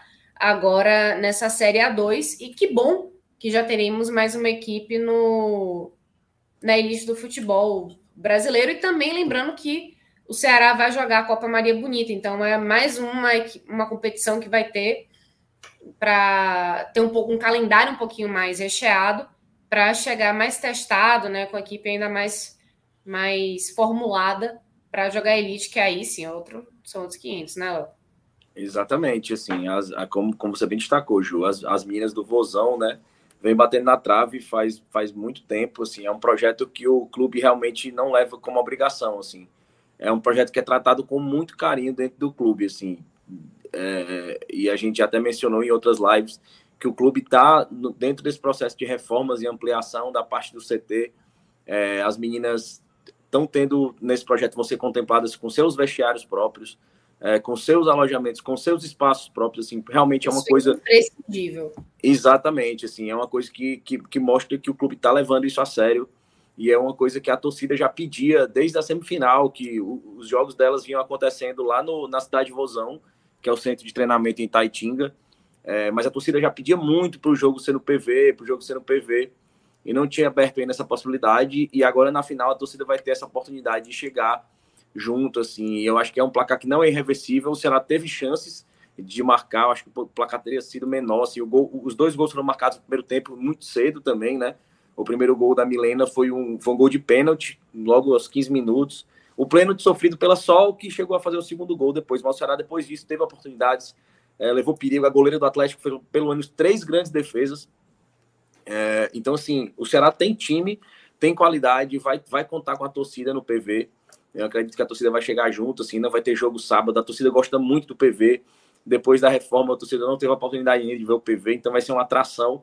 Eu acho que até por ser um estádio mais central, apesar de ser um jogo que merece o Castelão, é por ser um estádio mais central, eu acho que tem até capacidade maior de, de, de atrair um público maior. E eu acho que essa semana as redes sociais vão dar uma movimentada aí para chamar a torcida para chegar junto aí das meninas. Eu acho que até o bom momento é, dos, dos meninos aí vai ajudar nisso aí. E se eu puder sábado, vou estar lá também. Se eu estiver pela capital, chega lá para dar esse apoio para as meninas. Coisa boa, velho. E só para quem perguntou aí da, da Copa Maria Bonita, é uma Copa de futebol feminino nordestino. É tipo uma, uma espelhada aí do, da, da Copa do Nordeste masculina, é, da Lampions, e aí é, criou-se a Copa Maria Bonita, é uma iniciativa até que isso me incomodou até, que foi uma iniciativa que foi da, da Federação Pernambucana, não foi da Liga do Nordeste, não é uma Copa que esteja chancelada pela Liga do Nordeste. E vai acontecer em outubro agora. e são seis times nordestinos e dois times de fora do Brasil que ainda não foram divulgados, pelo, pelo menos não da última vez que eu pesquisei. Mas o importante é que os dois times nordestinos que estão na Série A, Bahia e Ceará, vão participar, foram convidados. Tem também o Esporte Náutico, tem o Botafogo da Paraíba. E, enfim, vai ser uma Copa assim que começa um pouco reduzida, são só seis times nordestinos, sem esses dois de fora que a gente não sabe ainda quais que serão, mas espero que seja uma, uma Copa que dê uma, uma movimentada no calendário, porque realmente precisa, e que tenha um nível técnico que dê para testar as equipes que estão precisando dar uma turbinada é, nos seus elencos, né? E, e testar mesmo, né? Para ver como é que está o nível técnico para ficarem mais fortes para as outras competições. Né? Aqui na, na Bahia a gente só tem realmente o campeonato baiano, não tem outras grandes competições. E quem não está no Campeonato Brasileiro, seja na Elite, na Série A2 ou então na Série A3, que já existe agora, a terceira divisão do, do Campeonato Nacional, é, fica sem calendário. Então, ou então muito tempo, né, sem jogar, ou não compete em competição nenhuma, ou então fica sem jogar. Então é bacana que exista essa mais uma competição e que ela cresça e comece a abraçar mais times também. Muito bem, acho que já podemos chamar nosso outro assunto analista. É, tem mais dois assuntos, tá... ter, já tem Luca e a gente debate com o Luca. Oi, Lucas. Olá, boa noite, pessoal. Hoje o. Ih, rapaz. Não foi não, nem um boa noite hoje. Aí, não, é Ih, rapaz. O que foi. É, não, gente, eu... fala, não, calma. Tem série C, tem série D. Depois a gente vai com Fortaleza, calma. Ah, não, eu, eu ia chamar no recreio primeiro, né? Não. Ah, é recreio? Não, fica à vontade. A live bora, é chamar, bora chamar. Não, não, não. O cara já chegou aqui, bota na mão na testa pensando, ih, meu Deus, olha só onde eu fui me enfiar. Não, vamos Na verdade, estou escondendo a careca. Ah, não, mas também é vale, também vale, todo Lucas, é seja bem-vindo. Calvíssimo, meu. Olha aqui onde vai. É, cara, sou da, da tropa dos calvos. Estou. Oh, tá na moda agora. As mulheres não gostam, mas a gente está adotando. Foi o João Vitor que falou aqui. O filho do Bill chegou. O filho do Bill chegou. Mas vamos lá, então. Vamos chamar nosso, nosso recreio. Eu todo animado no começo da live, né? é isso, que... né? Rolou uma fake news aqui no início do, do, do programa, foi, Minhoca? É porque no, a gente apostou no ABC, cara. Aí o ABC empatou, né? E aí. A gente tinha apostado ambos marcos em CRB e CSA. Foi até a dica do Rodolfo. E aí, ah, aí ó, o Timbu Sincero até tá lembrando aí a gente pensou em ir no Internacional, porque era uma boa Internacional também. Aí só que o ABC estava pagando uma odds melhorzinha. E aí a gente achava que o ABC ia ganhar. Não deu. Ó, Bom, mas, resolvam agora, porque eu acho que essa, essa nossa conta. Tá precisando de dinheiro. Hã? Tá precisando de dinheiro. Tá, velho. E assim, eu ia dizer que tá parecendo, tá, daqui a pouco tá pior que a minha. Na minha conta bancária mesmo, minha conta corrente. Tá pior do que a sua essa aí? Ou seja, você tem mais do que isso? Pô, parabéns. Não, pera lá. Não é eu vou dizer que, a gente está perdendo dinheiro nesse Bet Nacional, que a situação tá calamitosa. Não que o, o a quantia, peraí que tá bem pequenininho. Tá quanto essa quantia aí? Tá 5 mil, mulher. Você não viu, não? Não, eu vi que tava tipo 200 reais a última vez, não, menos de 200 Mas aí reais. a gente fez um passe de mágica, mais ah, conhecido não, como. Esse reposição. passe de mágica é que eu quero que vocês façam na minha conta normal, na minha conta. Não, calma, do... corrente. É, mas eu, também, eu também não vi esse upgrade, não. Como é que foi feito isso aí? Não, simplesmente pegaram o que a gente ganha e botaram lá mais 5 mil. Aí estamos com 5.141,94.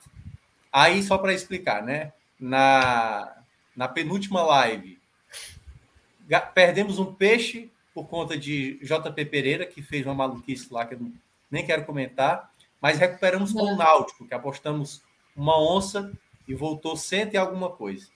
Aí ontem a gente apostou só 40 reais, certo? Só 40 reais. Porque depois vão ficar, o Fred vai chegar dizendo assim, estão gastando aí, é mico, é lobo guará, é, é, é peixe e tal. Eu gastei só 40 reais ontem, certo? Então, na, anteontem foi 150 reais. Eu ontem só gastei 40. Hoje é contigo, Juliana? Você decide quanto é que a gente vai gastar. Comigo, irmão, não, eu não consegui nem ver. Não, o valor é você. As apostas a gente faz aqui, entendeu? Não. Pera lá.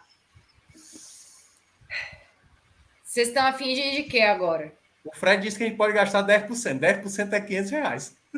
Caralho. Não, mas não pode não. Pode não. não eu, fico, eu fico pinça, velho. Ó, amanhã a gente tem Grêmio e Vasco, duelo difícil esse aí, e o Grêmio tá pagando bem, mas quer dizer, tá pagando é baixo, mas cara, sei não, viu? Tô achando que esse jogo vai ser empate, cara. Tá com cara Parece. mesmo. Ou então bota aí um ambos perdem. Ambos perdem, ótimo. É, série A. Qual é o jogo aí mais fácil aí, o, o Léo? Não tô nem enxergando aí. Não é, tá tem, tá bem né? Botafogo e América Mineiro, Havaí ah. Atlético Paranaense, São Paulo e Corinthians, Curitiba e Atlético Goianiense, Goiás e Flamengo. Atlético Paranaense e Flamengo aí, né? O Atlético Paranaense fora de casa, cara. o Atlético Paranaense fora de casa nem, nem existe esse time fora de casa. Eu acho o time meio fraco fora. Meu, Mas pelo menos. Não quer nada, sabe? Pelo menos o Flamengo aí tá de boa. O Flam... Calma. O Goiás, cara. esse, esse Botafogo. Tira, tira, muito esse Botafogo e América Mineiro, tá quanto a ódio aí? Tá 2,16 Botafogo, 3,15 empate, 3,46 América Mineiro. Esse é um jogo que eu acho que pode acontecer qualquer coisa. É. Você ia de que aí? Botafogo? Não, eu, eu botaria assim uma gracinha para América. É, não tá tão ruim não, América. 3,46. Mas eu acho que a vitória sobre o Fortaleza deu uma moral pro Botafogo. Acho que eles vão animar aí com esse jogo. Tem Série é, C é também, essa, Tem série C, e... série C, né? Mas a série tá, tá complexa. O Paysandu perdeu três, né? Aí é a última cartada do Paysandu esse jogo aí. Tem o pois é. Amazonas é. amanhã. Mas né? vai, ser, vai ser em Paysandu esse jogo, né? Vai ser em Belém. É, vai ser em Paysandu. É. Dá para botar uma gracinha no Paysandu. Eu não botar minha mão no fogo, não. O Paysandu vai ter uns desfoquezinhos, viu, Paysandu? Eu acho que esse Botafogo de Ribeirão Preto aí tá bom, tá não? Eu, tô achando, eu acho que é favorito contra o Aparecidense. Jogando tá em casa? 1,98. Ah, pode meter bola aí. O Aparecidense tá quase fora. Então bota aí, ó, 1,98. Vamos fazer duplo ou vamos apostar seco?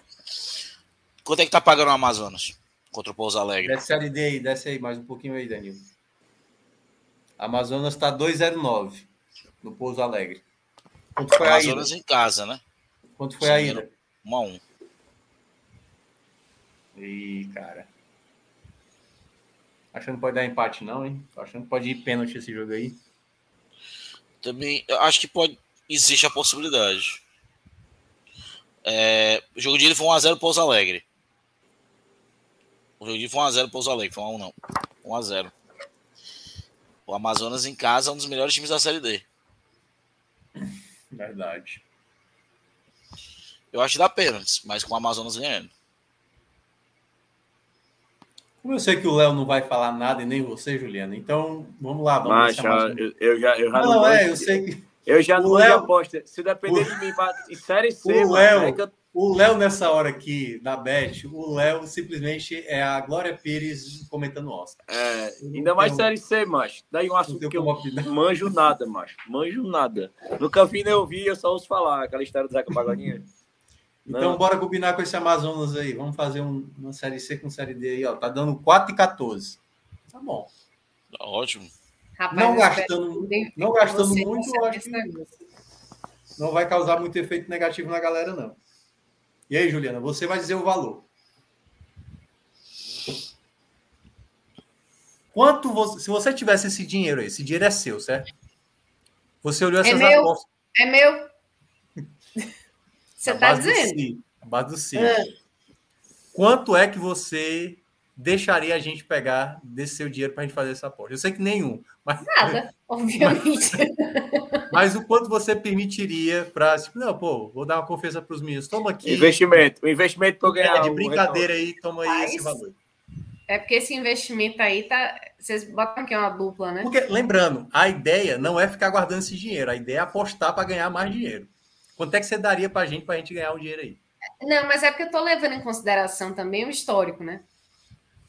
Recente, não, inclusive. A gente, com live a gente ganhou algumas. Aí, a gente ganhou algumas aí recente. Os caras estão com vida de videogame aí, pô. Zero tudo e depois enche tá, de novo, mano. Bota aí uns 40, vai que você disse que botou uns 40. Vai voltar 165. Aí, ó, tá justo, justo, justo. Tô com o jogo aí. Nossa Bom, parte 40... é gastar o dinheiro, Ju. Beleza. E aí, se der certo, tá nosso amigo Rodrigo vai voltar a jantar, né? É. Pronto, né? Tá okay. Já, é, já é, isso é isso aí. Antes de, de liberar Léo, é, dá para a gente dar uma passadinha pelos outros jogos que aconteceram hoje, envolvendo times nordestinos. A gente já falou muito rapidamente sobre o, o, clássico alagoano, né? O CSA e CRB, que foi aquela felicidade breve em termos de aposta. Mas acabou que, por conta da dupla, né? Não deu bom.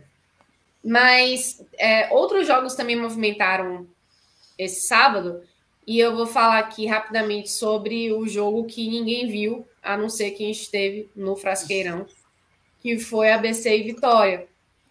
O jogo pelo quadrangular da Série C terminou 0 a 0 o torcedor do Vitória, por exemplo, que estava querendo assistir, ou então até a gente mesmo aqui pelo NA 45 para fazer o jogo, complicou a situação bastante porque o sinal da, da transmissão caiu e aí ninguém conseguiu ver o jogo.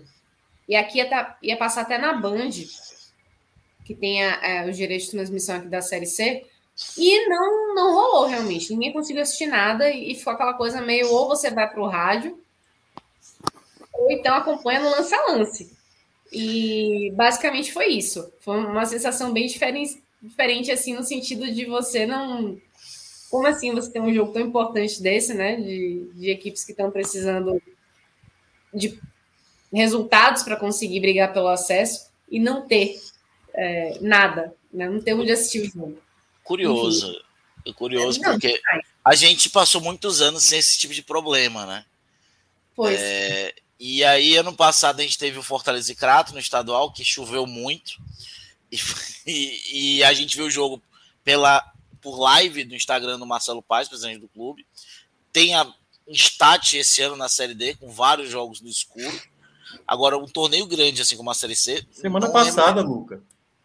Flamengo e Ceará no Maracanã, ninguém viu os minutos finais. ninguém viu. Caiu até Verdade. real, como a qualidade caiu. das transmissões de, de, sinal de transmissão caiu aqui no Brasil. Demais. De cá. É o 5G Demais. que tá chegando aí para piorar. Ah, aí sim, aí vai. Mas enfim, é, é, a gente pode comentar o resultado, né? Que é o que nos resta, porque ninguém conseguiu ver o jogo. É um resultado que, para mim, não é horrível para o Vitória horrível teria sido perder esse jogo, que aí basicamente mataria a, as chances do Vitória de brigar pelo acesso. Mas conseguindo um empate, ainda está meio que na briga. Acho que o, o jogo amanhã de Paysandu e Figueirense vai ser muito importante para o Vitória, em se tratando de pontuação e, e de tirar pontos do Figueirense.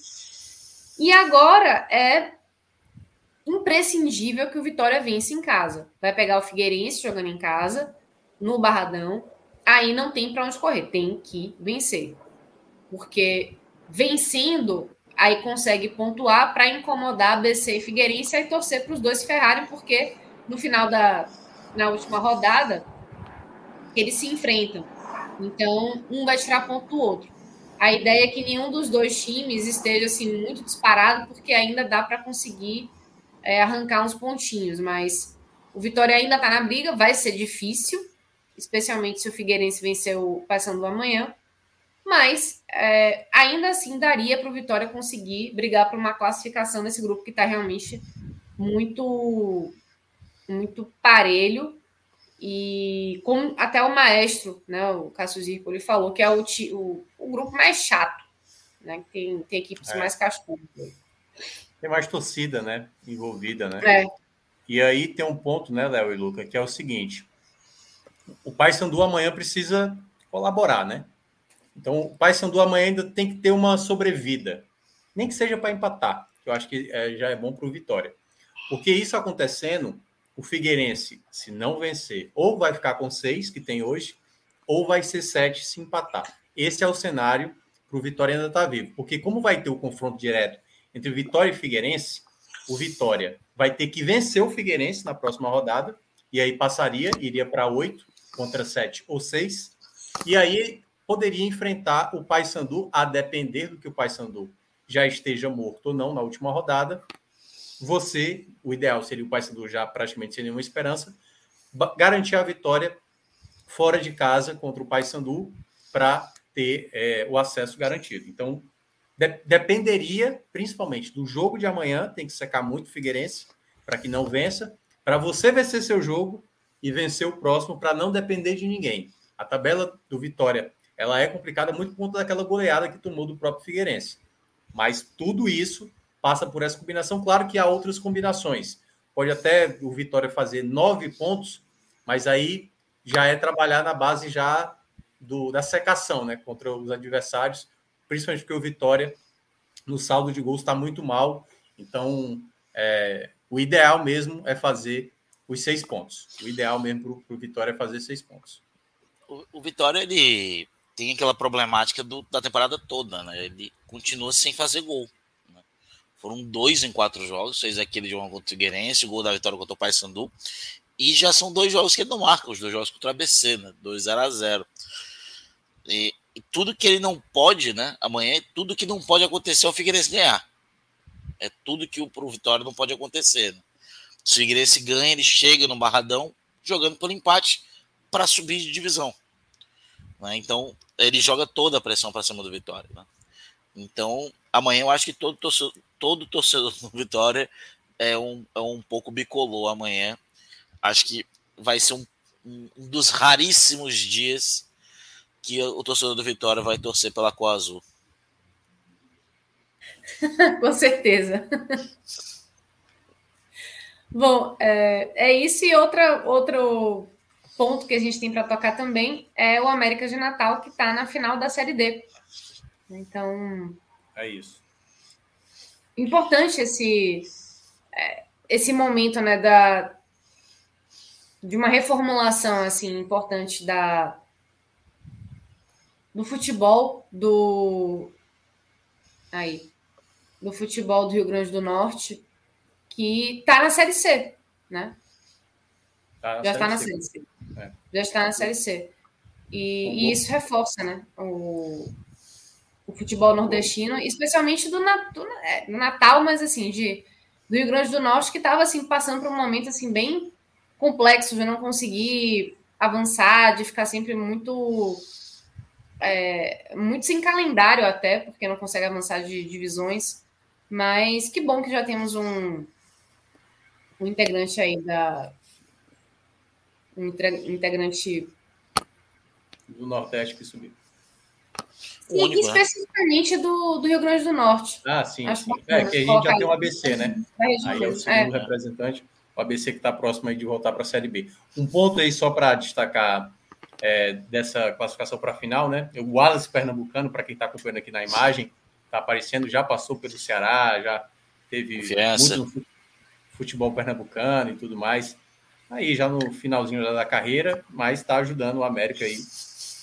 Conseguiu para mim superar um adversário que eu considerava até mais favorito, São Bernardo de São Paulo, que fazia uma ótima campanha. É claro que a primeira meta de toda equipe que disputa uma divisão de acesso, seja na B, na C ou na D, a primeira alegria, e é o que a alegria que importa mesmo, é o acesso. Só que aí, como diz Cássio Zirpoli, né? Agora tem taça, né? E queira ou não, taça é taça. E aí, queira ou não, o América de Natal não é que vai se desesperar se perder o título, mas obviamente agora vai ficar animado. Eu peguei até um detalhe aqui, ó. Já são 14 edições de Série D. E dessas 14, a gente só não teve final com um nordestino em 2009, foi São Raimundo do Pará e Macaé. A gente não teve em 2000 e Eita, peraí, cadê? 2019, Brusque e Manaus. É, 2019, Brusque e Manaus, e o resto todos teve. É verdade. Guarani de Sobral ganhou em 2010, Santa Cruz perdeu em 2011, Sampaio Correia perdeu, ganhou em 2012, Botafogo da Paraíba ganhou em 2013, o River do Piauí perdeu em 2014 também não teve, né? 2014. É, 2014, é verdade. Tom, Tom Benz e Brasil Pelotas. 2015, o River perdeu para o Botafogo de Ribeirão Preto, 2016 o CSA perdeu, 2017 o Globo perdeu. 2018 foi uma final nordestina, Ferroviário campeão em cima do 13. 2020 Floresta perdeu para o Mirassol e ano passado Campinense perdeu para o Aparecidense. Então, mais uma final nordestina tentando aí buscar o quarto título, né? O quarto título do Nordeste na Série D. Claro, o melhor de tudo é o América de Natal retomando, né, a terceira divisão aí quem sabe consiga voltar para a Série B também. Lembrar que há, acho que há dois anos atrás, ano passado, estava todo mundo do, do futebol potiguar na Série D, né? Não tinha ninguém acima, passaram uns dois anos por lá. É. E eu assisti o segundo tempo, né? Eu tava intercalando entre o jogo do Ceará e o jogo do América. Cara, o que o Bruno, goleiro do América, pegou hoje não, não é brincadeira, não, viu? O Bruno pegou demais. É, se o América é, o São Bernardo podia ter empatado o jogo, virado o jogo, mas o Bruno fez pelo menos umas cinco ou seis defesas espetaculares. É isso. É sobre isso, e agora Léo Fontenelle está oficialmente liberado. Vá descansar, meu amigo. Vá sabadar. Prontinho, Luca Laprovítera. Seja oficialmente bem-vindo agora para falar do seu Fortaleza que é, o Fluminense é aquela virou aquela coisa, né? Jogos do, de Fortaleza com o Fluminense. É, eu não sei se o problema é o Fluminense ou se é o Fernando Diniz. Ele tem uma coisa contra o Fortaleza que eu não entendi até hoje. Mas é diferente da semana passada, eu acho, eu acho que o Fortaleza hoje ele jogou bem. Eu não vou entrar no mérito da arbitragem, que foi ruim, mas os lances foram bem polêmicos. polêmicos é, é, para dizer o mínimo, mostra a ineficiência, a ruindade e, a, e como o VAR realmente ainda aqui no Brasil caminha, mas não, não são super polêmicos. Né? Eu, eu achei, por exemplo, que foi falta no, no Galhardo, não do Galhardo. Então, concordo com quem fosse não o gol para marcar a falta, mas é, falta do Galhardo não foi. É, o, o, impedimento, eu achei muito impedimento no primeiro lance do Robson. Quando eu vi a câmera invertida, eu já fiquei meio assim. Hum. É, é, bem aquele lance assim que o, o, o Minhoca gosta de dizer. No futuro, esse tipo de, esse tipo de lance vai ser pênalti. Tudo vai gol. gol. Não, tudo é gol, é. tudo vai ser gol. Curiosamente, o futebol holandês está treinando um novo tipo de VAR, né? Uma nova, um mecanismo muito próximo daquela da linha do gol, né? É, ele treinaram, testaram esse final de semana e anularam um gol de um centímetro, menos de um centímetro de diferença. É, cara, é, futebol, né? Tá aí. A tecnologia não vai ficar. Mas eu não vou entrar nesse mérito. Eu entro no mérito do que o Fortaleza fez um bom segundo tempo. Não é, começa bem o jogo, começou bem marcando em cima do, do Fluminense, perdeu novamente um gol nos segundos iniciais é, que podia ter, podia ter vindo muito, né? É, e aí, é, o Fortaleza ele demorou um pouquinho para entender o tipo de jogo que ele estava jogando. E aí, nessa brincadeira, o Fluminense fez 1 a 0 podia ter feito até mais. É, o Fortaleza encontrou equilíbrio novamente na segunda etapa, quando o Fluminense tirou, meio que tentou se preservar. E o Fluminense né, fez o que não, muitas vezes a gente falava do Fortaleza é, em algumas partidas. O Fluminense flertou muito com perigo contra o Fortaleza hoje. Flertou demais com perigo. É, e o Fortaleza não soube aproveitar. Fortaleza teve inúmeras chances de empatar a partida. É, o Fortaleza chegou a empatar, não conseguiu segurar o empate por bobeira. É, teve inúmeras oportunidades de empatar novamente, mas é, o que eu quero destacar aqui são duas coisas. Uma, eu entendo a escalação titular, apesar de não concordar com o Zé Wellison no time titular. Não consigo concordar com o Zé Wellison no time titular. E hoje, mais uma vez, uma partida tenebrosa, vai estar no top 3 negativo. E eu não entendo, eu acho que o Voivoda dele não lê bem o jogo. Eu acho que ele novamente não leu bem o jogo, não é, entendeu muito bem o que o jogo pedia. É, não existe o Fortaleza tentando é, empatar o jogo e você tirar o Moisés sem ter jogo no meio de semana para poupar. Não existe você tirar o melhor jogador do seu time precisando de empate com 30. Com nem, ah, era 30 do segundo tempo, Minhoca ali? Não era nem 30, era, era uns 27. Isso, né? Era uns 27, 28, eu acho. Não existe você tirar o melhor jogador do seu time aos 27, 28, 30 do segundo tempo para colocar Romarinho, pelo amor de Deus, né?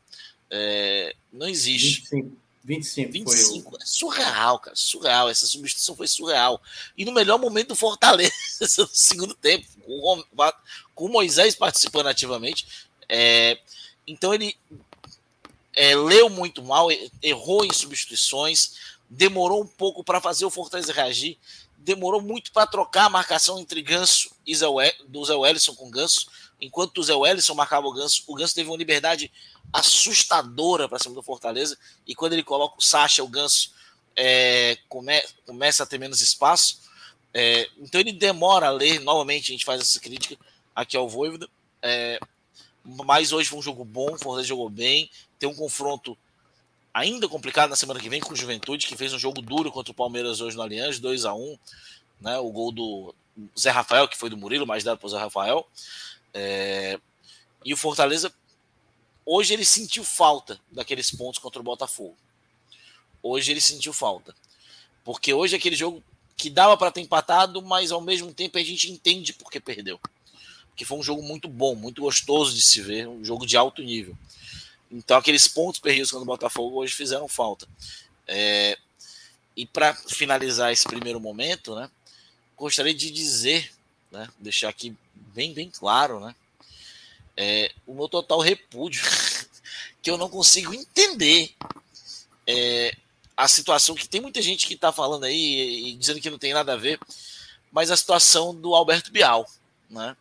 Alberto Bial, funcionário do Fortaleza, num camarote do Fluminense, torcendo pelo Fluminense. É, para mim é uma coisa surreal. É, eu acho que ele tem todo o direito de ter o time de coração dele. Eu acho que ele, de férias, ele pode vir para todo jogo do Fluminense que ele quiser. Mas eu acho que faltou um pouquinho é, de noção ali. É, eu já tinha me livrado do Bial há muito tempo aqui pelo Fortaleza, pelo custo-benefício que o Bial traz. É um trabalho que, há umas duas temporadas, é muito fraco, foi muito fraco como treinador é, e caro, para falar a verdade, que um dos treinadores mais caros da NBB. Depois dessa de hoje, eu acho que não tem mais nenhum clima entre Alberto. Eu, eu não. O Fortaleza, o basque, Fortaleza Bastante já justificou e passou aquele pano bonito no Alberto Bial, mas para mim é surreal que um funcionário do clube esteja no jogo do clube ao qual ele é funcionário, torcendo pelo adversário aberto e publicamente. Como aconteceu hoje, eu acho que para mim é surreal algo assim acontecer. É... Tem muita gente que diz que é ok, mas eu, eu não consigo ver isso como ok, eu não consigo ver isso com normalidade. Eu acho que todo mundo tem direito a ter seus clubes de coração. Eu acho que, tipo assim, eu não teria mesmo nenhum problema de ver o Minhoca trabalhando um dia na assessoria do Fortaleza. Mas, por exemplo, me irritaria de ver um, um Fortaleza em São Paulo e o Minhoca tá no meio da torcida do São Paulo, torcendo pro São Paulo, enquanto ele é funcionário do Fortaleza. Isso, isso me chatearia. Isso. É, então, tipo, se fosse São Paulo e Ceará, São Paulo e é, de Munique, São Paulo e Mirassol, calado ficaria. Né? No caso, o Fluminense no, no Bial. Mas, pô, contra o Fortaleza é, é, é, uma, é uma falta de respeito muito grande com a instituição o qual você é funcionário. A bola é tua, Ju.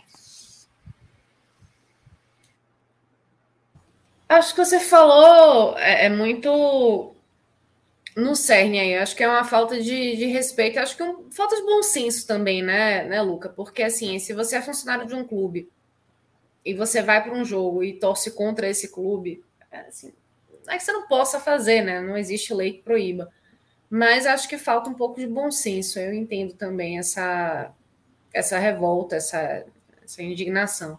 Ju, rapidinho sobre esse assunto. Okay. É, eu, eu acho que é uma coisa, claro, de cada um, né? É, isso que o, o Luca mencionou, eu acho que é um ponto que qualquer torcedor tem todo direito de ficar irritado, porque realmente o clube que está pagando, né, assim, para ter o profissional, ele tem, como disse o, o Luca, né, ele tem todo o direito de torcer para o Fluminense em qualquer outro momento, mas se preservar, né, para esse momento, né, é o clube a qual você trabalha, o clube a qual você possa. Talvez ele não tivesse noção que ele fosse ser exibido, né? Ele foi lá para assistir o jogo, mas é que tá, ele é um cara conhecido. Ele é um cara muito conhecido. E aí, queira ou não. Ele mandou oi para a câmera, pô. Eu, esse, é, eu, não vi esse detalhe. Eu não vi esse detalhe. Ele, mandou, ele se levantou e veio assim. Foi com a netinha dele, mas ele fez. Né? É, então é, realmente eu não tinha reparado nesse ponto, mas assim, principalmente, ele deveria ter tido esse cuidado, né? E não teve esse cuidado. Assim, eu acho uma coisa que, assim, obviamente, pelo que eu olho, eu acho uma coisa pequena, mas é por isso que eu estou dizendo. Eu entendo o que o Luca está dizendo. E eu entendo o cara que se irrita com isso. O cara, pô, o cara desse não pode tá no clube, no nosso clube, e no, no jogo que tem o nosso clube contra um dos caras, principalmente por todo o contexto dos últimos duelos entre Fluminense e Fortaleza, principalmente por conta da, da questão da arbitragem, isso, queira ou não, assim, pega muito mal, pega muito mal. Né? Então é uma coisa que o Fortaleza internamente tem que avaliar se cabe ou não ali, dispensar ele ou não, mas é uma coisa realmente que o próprio Bial poderia ter evitado, evitado ter estar tá presente, poderia ter ficado em casa. É, poderia ter ficado em casa e tal, e aí vai para o outro jogo aí, o Fluminense vai ter possivelmente uma final de Copa do Brasil, se chegar aí faz a festa, pô, vai lá, comemore e tudo, duelo aí contra o Flamengo e tal.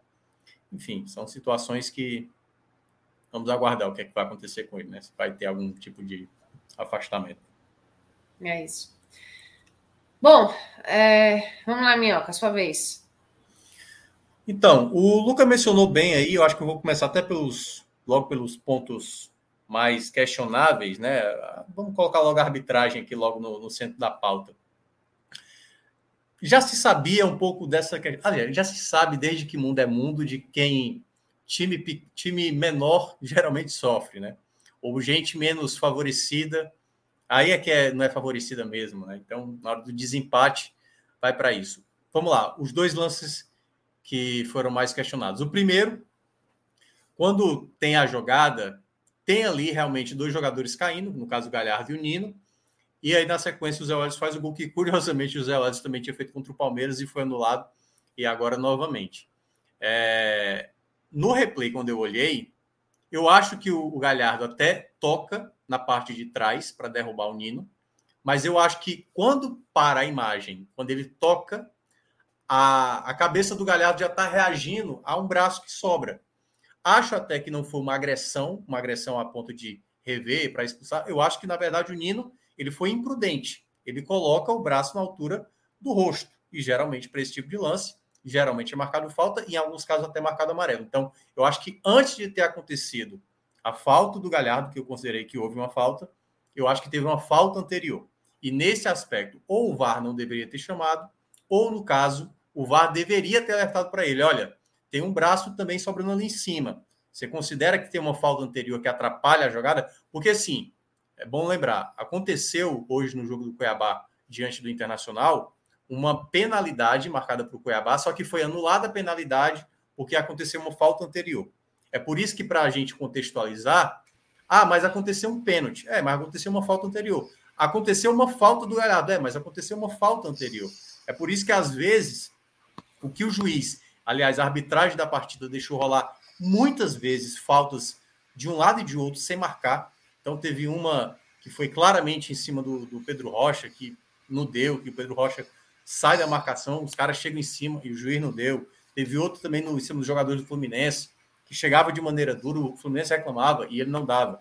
Então era um critério dele deixar o jogo rolar. Então, quando aconteceu esse lance especificamente do gol do Zé Wellison, eu achei que ele ia e ignorar, entendeu? Quando o VAR chama, aí eu até quando eu li pelo replay, achei que ele ia considerar um possível, mas foi a minha interpretação. Tem gente que acha que é diferente, conversei com outras pessoas, mas eu vejo que houve uma falta anterior em cima do Galhardo.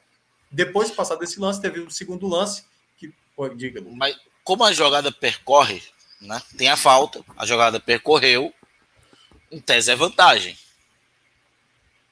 É, exato. Exatamente. Porque tem gente que diz que não uma, uma falta não anula a outra, né? Você usou o exemplo do Cuiabá, assistiu o jogo, seria a falta do Valdívia, né? No, isso, no Edenilson. Que não foi nada. Também acho que não foi. Nada. Mas é, é outro caso que a gente olha, de uma equipe com mais peso contra uma equipe de menos peso, e aí essa ideia do rigor ser é, mais para um lado e no outro meio que. Não, não, não. Por exemplo, eu, eu sempre fiquei imaginando Será que se fosse o contrário, será que eles não iam olhar? Peraí, peraí, vamos olhar com mais calma. Não teve um braço ali, não, ó, que o cara acertou antes? É, é, eu acho que acertou. Então, foi tão rápido, né? É, foi tão a, rápido. Por exemplo, exatamente. É um lance tão milimétrico para saber o que foi que aconteceu primeiro. Foi a falta do Galhardo ou foi o braço no rosto?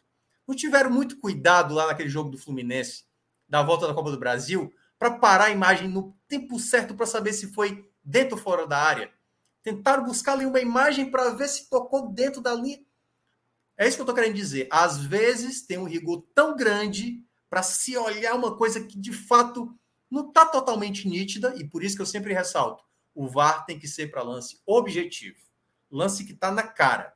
O que aconteceu no, nesse lance de agora, né, do jogo entre é, Fluminense e Fortaleza, foi um lance que, na minha interpretação, acontece um braço sobrando, acertando o rosto do jogador do Fortaleza, e uma falta logo na sequência, que para mim, no replay mostrado, para mim acontece primeiro a falta no Galhardo e depois acontece a falta do Galhardo em cima do Nino. Então, para mim, essa é a minha interpretação, mas cada um, e claro, obviamente, não vai mudar o que já está marcado. O outro ponto foi exatamente o impedimento, que ficou para mim bem claro, como disse o Luca, né? A primeira imagem parece bem à frente, o Robson na frente.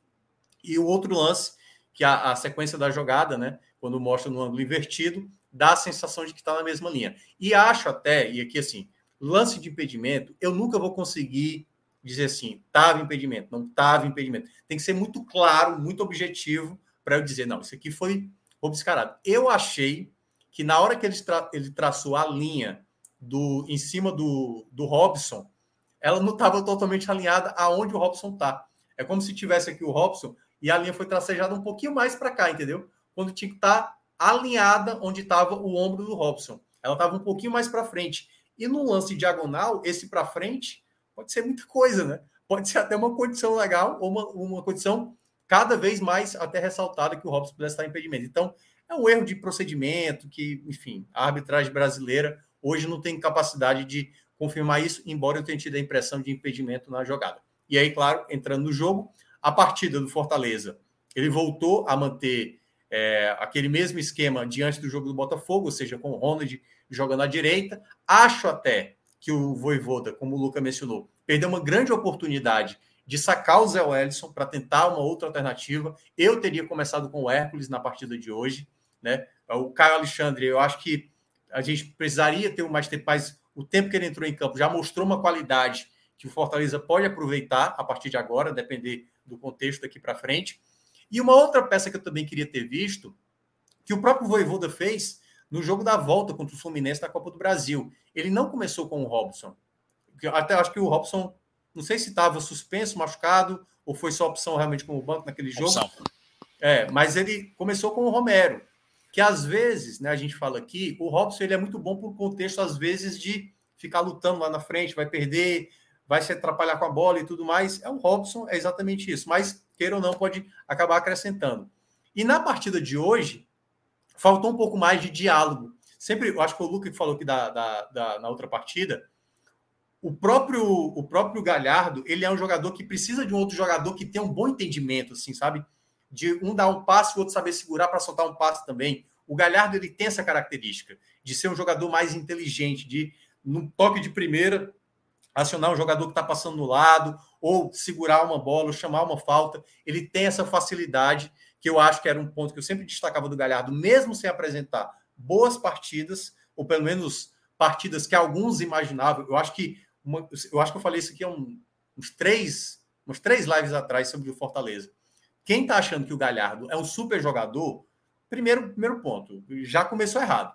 O Galhardo, ele é esse jogador que a gente viu diante do Fluminense, naquele jogo da Copa do Brasil, na partida, nas últimas partidas que ele viu fazendo, na partida de hoje. Ele é um jogador que, se a bola sobrar, ele vai encontrar um passe interessante. Ele vai ser um jogador que chega bem ao ataque. E ele vai ser um jogador que está, aliás, eu acho que o ponto principal do Galhardo com a camisa do Fortaleza é o nível de entrega que ele está tendo no Fortaleza. Eu não lembro do Galhardo no Inter, no Ceará, no Vasco, com tamanha entrega como ele está. Ele terminou o jogo exausto, praticamente todo sujo, de tanto que ele se entregou na partida de hoje, né? Já estou até dando aqui já um spoiler do que aconteceu. Mas, em resumo, a partida de hoje, Ju, a gente viu, como disse o Luca, Fortaleza, quando perdeu o primeiro gol, já veio de novo toda a novelinha, né, Luca, do, do Botafogo, né?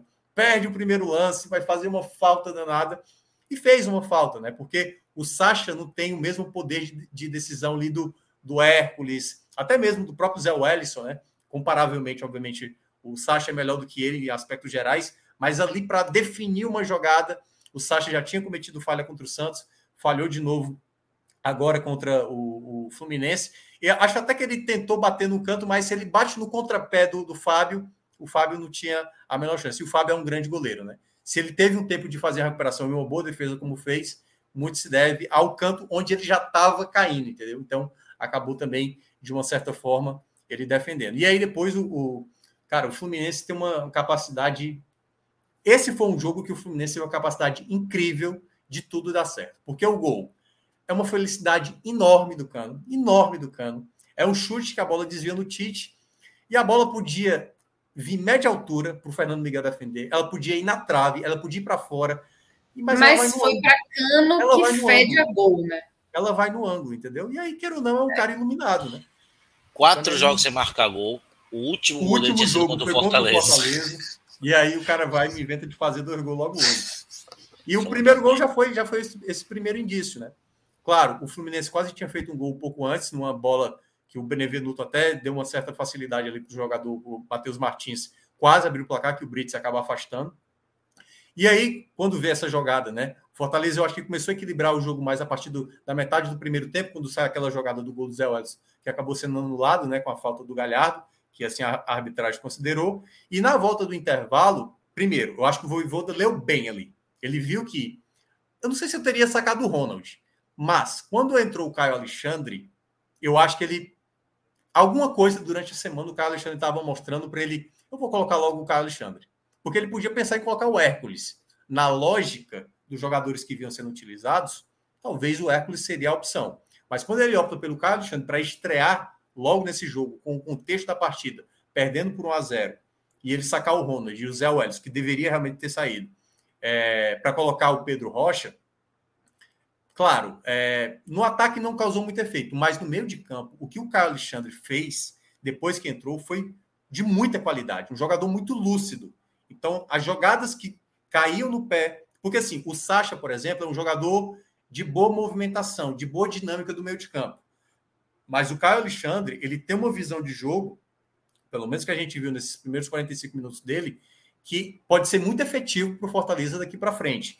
Talvez você não vai ter um volante de mais recuperação de bola, que o Sacha oferece isso, o Ronald oferece isso, mas é um jogador de boa visão de jogo. Até mesmo imaginando um Fortaleza tentando repetir essa formação com três volantes de origem, não de função, o Carlos Alexandre pode ser um jogador que pode atuar pelo lado direito, né? Assim como ele já falou aqui do Tinga, do próprio Ronald, o Hércules também pode fazer essa função. Então, acho que o Carlos Alexandre mostrou uma qualidade que pode ser adquirida como uma titularidade mais para frente. E é muito bom esse sinal de que o Zé Wellison foi logo substituído, substituído no intervalo. Primeiro, porque eu achei que o Voivoda só ia fazer aquela substituição aos 15 do segundo tempo. Eu achei, cara, o Voivoda vai ficar nessa de vamos ver o que é que dá, vamos ver o que é que dá, porque ele geralmente é assim, não gosta de trocar no intervalo, mas ele já fez na volta, o que pode ser um indício de que Zé Wellison está perdendo espaço. Vamos ver o que é que vai acontecer no jogo contra o Juventude. O outro ponto é, quando o Fortaleza melhora no segundo tempo, é tendo principalmente uma coisa que eu sentia falta do Fortaleza nos últimos jogos, que era a bola parada. O próprio Capixaba, que eu criticava demais as bolas paradas, ele começou a ser um jogador bem mais efetivo. A bola parada do Fortaleza começou a gerar um perigo, tanto no primeiro tempo, uma que até uma cabeçada do Benevenuto, que ele cabeceou errado, né? Porque a bola veio na cabeça dele, ele não sei se atrapalhou, a bola acabou indo para o Brits, que estava impedido. Se ele cabeceia em direção ao gol, era uma chance muito boa de empatar, mas a jogada do gol do Fortaleza, que exatamente do jogador que eu estava citando, o Caio Alexandre, começa na recuperação de bola no meio de campo. O Caio rapidamente abre na esquerda para o Capixaba, que coloca na cabeça do Galhardo para empatar. Naquele contexto, era muito assim nítido o que o Fortaleza estava fazendo em campo, já estava dizendo que o empate era um resultado justo. Embora, claro, o Fluminense ainda continuasse dominando a posse, principalmente, cara, eu entendo que o Ganso está jogando muito bem com, com o Diniz, certo?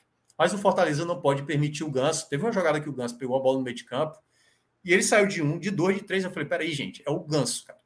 Não é o Matheus Martins, não é um jogador de velocidade chega no cara, mata a jogada, porque a qualidade do ganso é o passe. Não dá para o ganso pegar uma bola e ganhar de um, de dois e de três. Entendeu? Então, acho que faltou o Fortaleza, às vezes, incomodar um pouco mais o ganso. E eu acho que teve um ponto também que me incomodou muito no segundo tempo, e também já dando um spoiler aqui de jogador que foi mal, que foi a partida do Robson, né? Que foi. O Fortaleza cercava muito bem, cercava muito bem assim o, o Fluminense, e o Robson fazia muita falta desnecessária. Muita falta desnecessária. Era assim, era simplesmente fechar espaço para ver se o Fluminense, como aconteceu em muitas vezes a saída de bola do Fluminense sendo rifada pelo Fábio ou sendo perdida, como nessa chance que o, Sacha perdeu, por uma falta boba que o Robson cometia. Então, faltou um pouco mais de inteligência, que é um pouco pedir demais, às vezes, para o Robson, que é muito alvoroçado. E um outro ponto também que atrapalhou muitas vezes o Fortaleza jogadas que o Fortaleza ia para o ataque, o Robson não sabia se posicionar.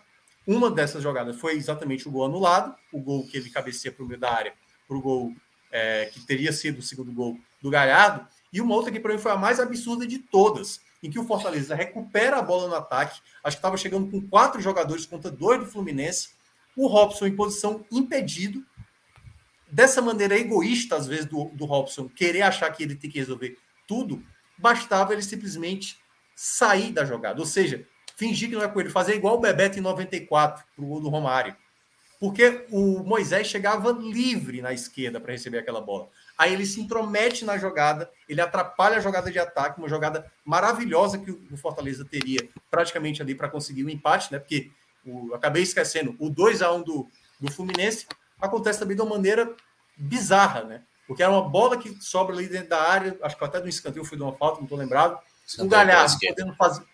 É, o Galhardo podendo fazer o simples de jogar a bola. Tudo bem, para lateral estava meio complicado, mas bota para escanteio. Claro, depois de, de acontecer a tragédia, é fácil falar. Mas ele chutou para o meio da área, aí cai no pé do jogador do Fluminense, a bola bate na trave. Fernando Miguel, nem, nem para tocar na bola também ele conseguiu, a bola foi saindo dele, porque se ele toca, pelo menos a bola ia para escanteio. Aí a bola bate na trave e volta exatamente para o cano voltar para empurrar e fazer o 2x1. Então, assim, é. Que tá em posição legal porque o Galhardo foi o simular que levou salto e deixou ele em posição legal. Exatamente. Assim, não, é aquela coisa, tudo conspirou para o Cano fazer aquele segundo gol, assim. A noite realmente iluminada do Cano. E é isso, né? Queira ou não, é, jogadores que têm esse tipo de talento também acabam tendo sorte. E foi uma, uma noite do, do Cano de muita sorte. Claro, ele tem a competência dele, não atua artilheiro do Campeonato Brasileiro, não estou negando isso mas foi uma noite muito mais iluminada do que inspirada dele como jogador. E, para fechar, nos minutos finais, o Fortaleza tentou muitas vezes, como a gente estava citando, né? Perdendo jogadas de contra-ataque. Acho até que o Voivoda poderia ter feito isso que o Luca mencionou, é, da saída do Moisés. Tudo bem, quer tirar o Moisés?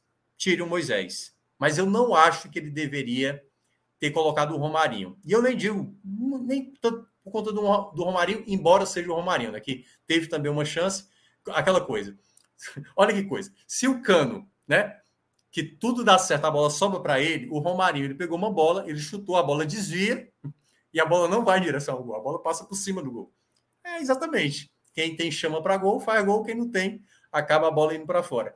Mas o ponto é que eu acho que ele poderia ter colocado o Otero na partida para ter um jogador tanto da bola parada, lembrando, Fortaleza estava bem com a bola parada, né? Mas eu acho que o Otero poderia te dar uma possibilidade de chute de média distância e ainda o fato de você colocar, quem sabe, pelo lado esquerdo, o Pedro Rocha, que é onde ele geralmente costuma jogar muito bem. Então, acho que faltou essa leitura para o Voivoda de ter. Às vezes, incomoda o Voivoda não entender que, talvez com mais qualidade em campo do que a intensidade, é, é mais interessante para placares quando tá, você tá, tá com um placar na desvantagem, entendeu? Então, eu senti que faltou ali um jogador de mais qualidade. Acho que a entrada do Hércules, ela não, não causou efeito na prática, né? Não causou nenhum tipo de efeito. Daria para ter arriscado entender. um pouco mais ali para buscar um empate, quem sabe. Estou tentando entender essa entrada do Hércules até agora. É. Acho eu, que não causou muito efeito. Causou nada de efeito. É... Acho que ele imaginou. Acho que ele imaginou um chute de fora da área que o Hércules pudesse dar, mas é isso que eu estou dizendo. Eu acho que ele Otero... imaginou o jogo do Flamengo. É, o, Otero, é, o Otero poderia ter sido esse jogador também, entendeu? Que também tem um chute de média distância muito bom. Mas... E o Otero entrou bem contra o Botafogo. Ele Isso, foi bem. Entrou muito bem, é. E tu, eu, eu tava coloquei até no nosso chat aqui, que tu falou do Caio Alexandre, o que, que ele viu, e eu assisti aí no jogo, acho que eu notei o porquê ele entrou o Caio Alexandre. Por causa da bola longa do Caio. Né? Ele muitas vezes pegava o Fluminense no contrapé nessa bola longa. É. Uma coisa que era para o Zé Wellington fazer, ele estava fazendo. Não estava fazendo. Com o Caio Alexandre e Otero, a gente tinha duas bolas longas podendo pegar o time do Fluminense desprevenido, que estava dando muito espaço pelas, pelas pontas. Então podia o Hércules até fazia né? isso no começo da temporada e deixou de fazer isso, essa bola por cima da defesa. E o Caio fez exatamente isso. É, eu acho que ele, ele não leu muito bem o jogo nesse sentido, né? É. Tanto que quando, cara, quando ele tira o. Eu acho que, tipo assim, quando ele, ele entra com, com o Hércules, eu acho que o próprio time deu uma baixada na intensidade. Porque eu acho que o time, pô, cara, ele notou. É. é a gente não vai ganhar hoje. não é hoje. Não, mas assim, em resumo, eu acho que foi uma boa partida do Fortaleza. É claro que, assim, não é que é para aceitar a derrota mesmo jogando dessa maneira. Claro que você tem que pontuar, né? Até porque já são duas derrotas seguidas na Série A. E aí todo aquela, aquele momento de mais tranquilidade já começa a gerar uma certa apreensão. Esse jogo do Fluminense que é o próximo, não vai ser tranquilo assim, entendeu? Para quem tá, é o Lanterna, já está virtualmente rebaixado. É, mas o, o, o, Juventude, ele tem perdido de pouco, principalmente dentro de casa. Geralmente ele está empatando em casa. E aí eu vou citar só alguns exemplos. O Goiás, por exemplo, que está muito bem no campeonato, ele empatou com o Juventude lá. O Botafogo, que ganhou do Fortaleza aqui 3 a 1 ele empatou com o Juventude lá. Então não tem jogo. nesta Série A e também na Série B, qualquer campeonato, mas principalmente nessa Série A, ninguém está dando ponto de graça. Muito menos o lanterna do campeonato. Então Fortaleza tem que jogar muito focado, como foi na partida de hoje, agora sendo muito mais é, atento às jogadas defensivas, para não cometer as falhas que cometeu, embora tenha tido mais infelicidade, mas também aproveitando as chances de ataque, né, para não desperdiçar, como desperdiçou também na noite de hoje.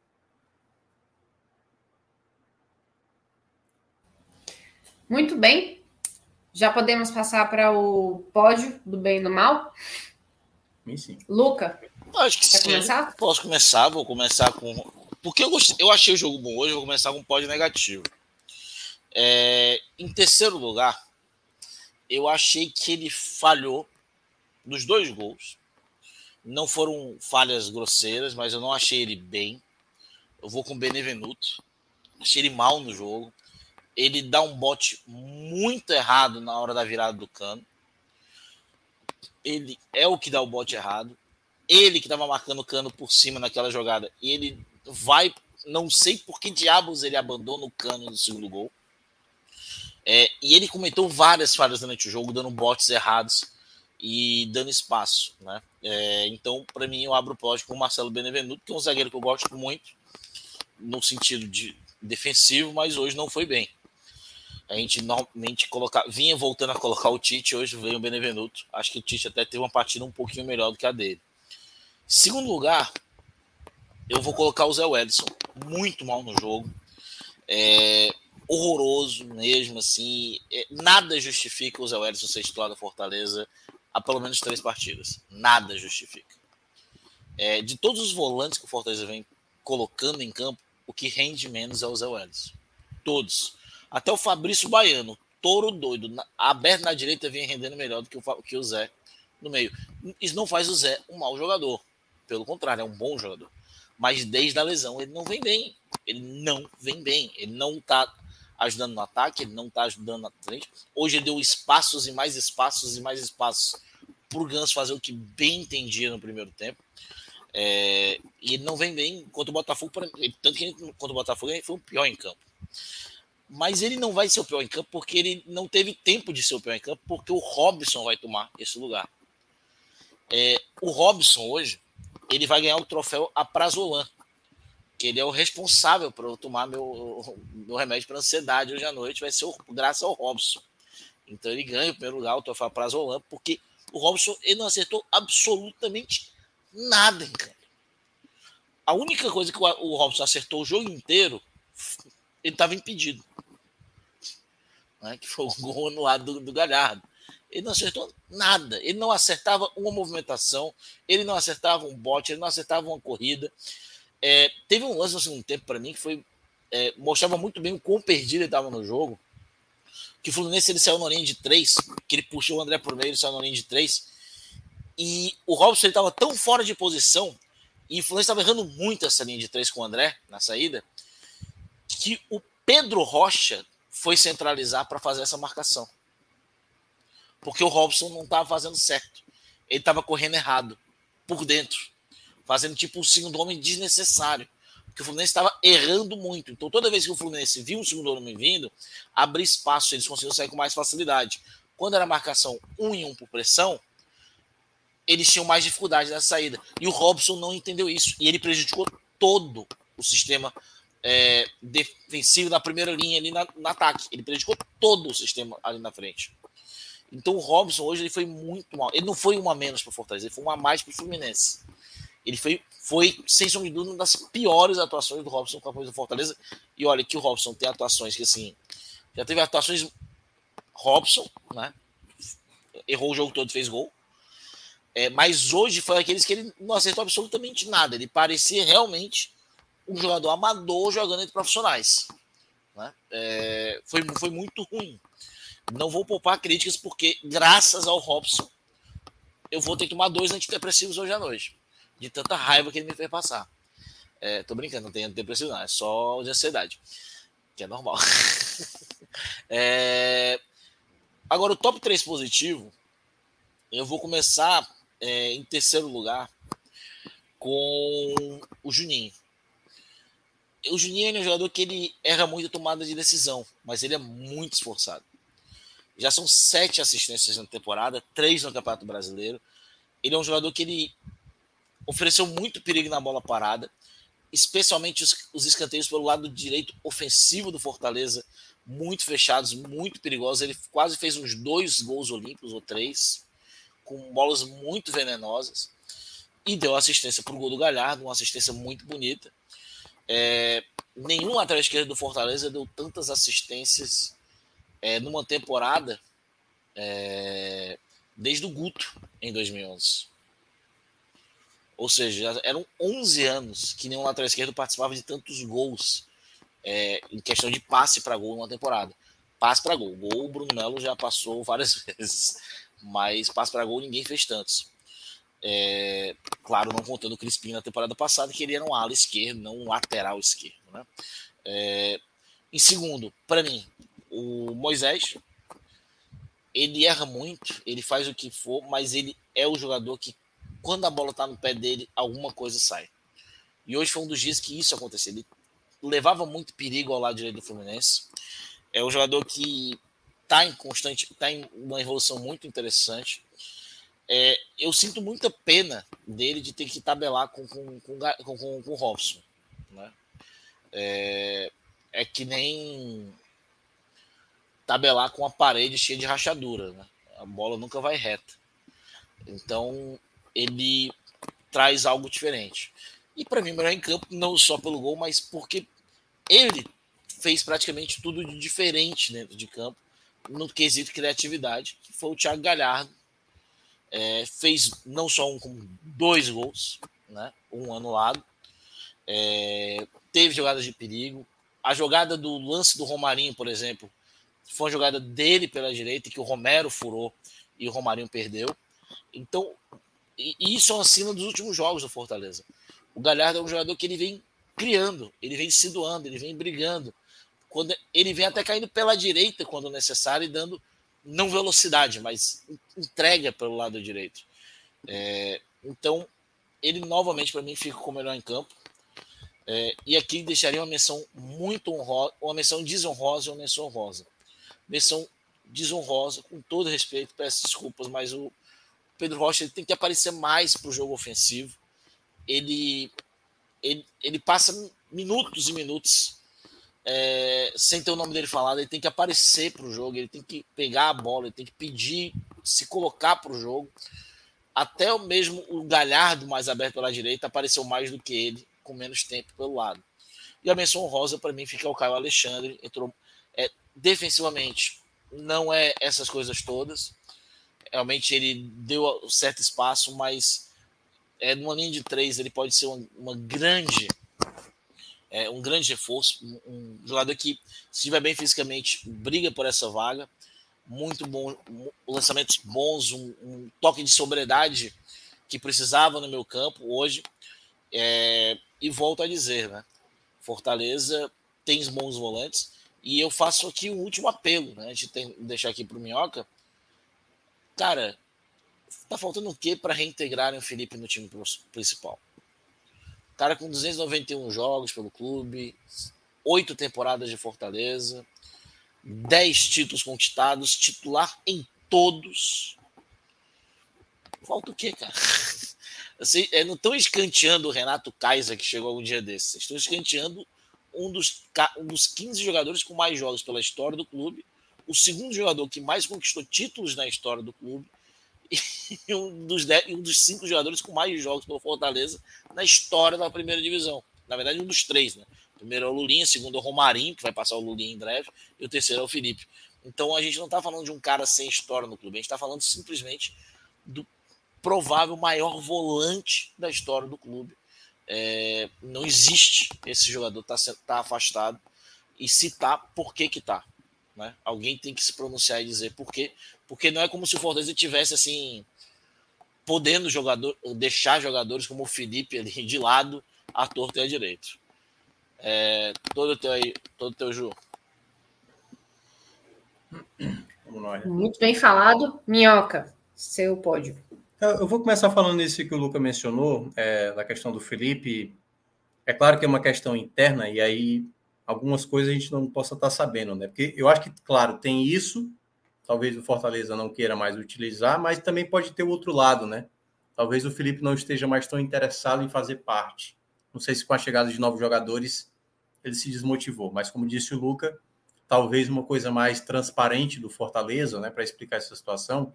Olha, perdeu o clima aqui, Felipe ainda é nosso jogador, mas e eu acho que meio que nas entrelinhas isso já foi dito, né?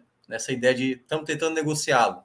Então me parece que ele realmente é carta fora do baralho e eu não sei se de maneira efetiva um retorno dele e concordo com o Luca é sem sombra de dúvida nessa era o melhor volante que o Fortaleza teve, mas é mais a questão do foco. Se ele ainda está focado em ajudar a equipe e entender que ele não chega com vaga garantida, né? Que ele vai ter que, se ele for retomar ao elenco, ele vai ter que brigar por essa titularidade entrando lá no, nos destaques, né? É, lado negativo. O Robson vai na primeira colocação, porque eu acho que jo jogo com esse tipo, com essa característica de o jogo mais técnico, o Fluminense ele é um time mais técnico. Não é jogo de disputa, de briga de espaço. Na verdade, o jogo contra o Fluminense, você vai ter espaço. É como você, com o espaço que tem, o que é que você vai fazer. E eu acho que o Robson ele não tem essa característica de aproveitar o espaço. Não à toa você vê que, que daqui a pouco eu vou falar, como o Galhardo sabe se aproveitar bem disso e o Robson não, entendeu? Como o Moisés sabe se aproveitar bem disso e o Robson não. Então o Robson não era jogador para esse tipo de jogo.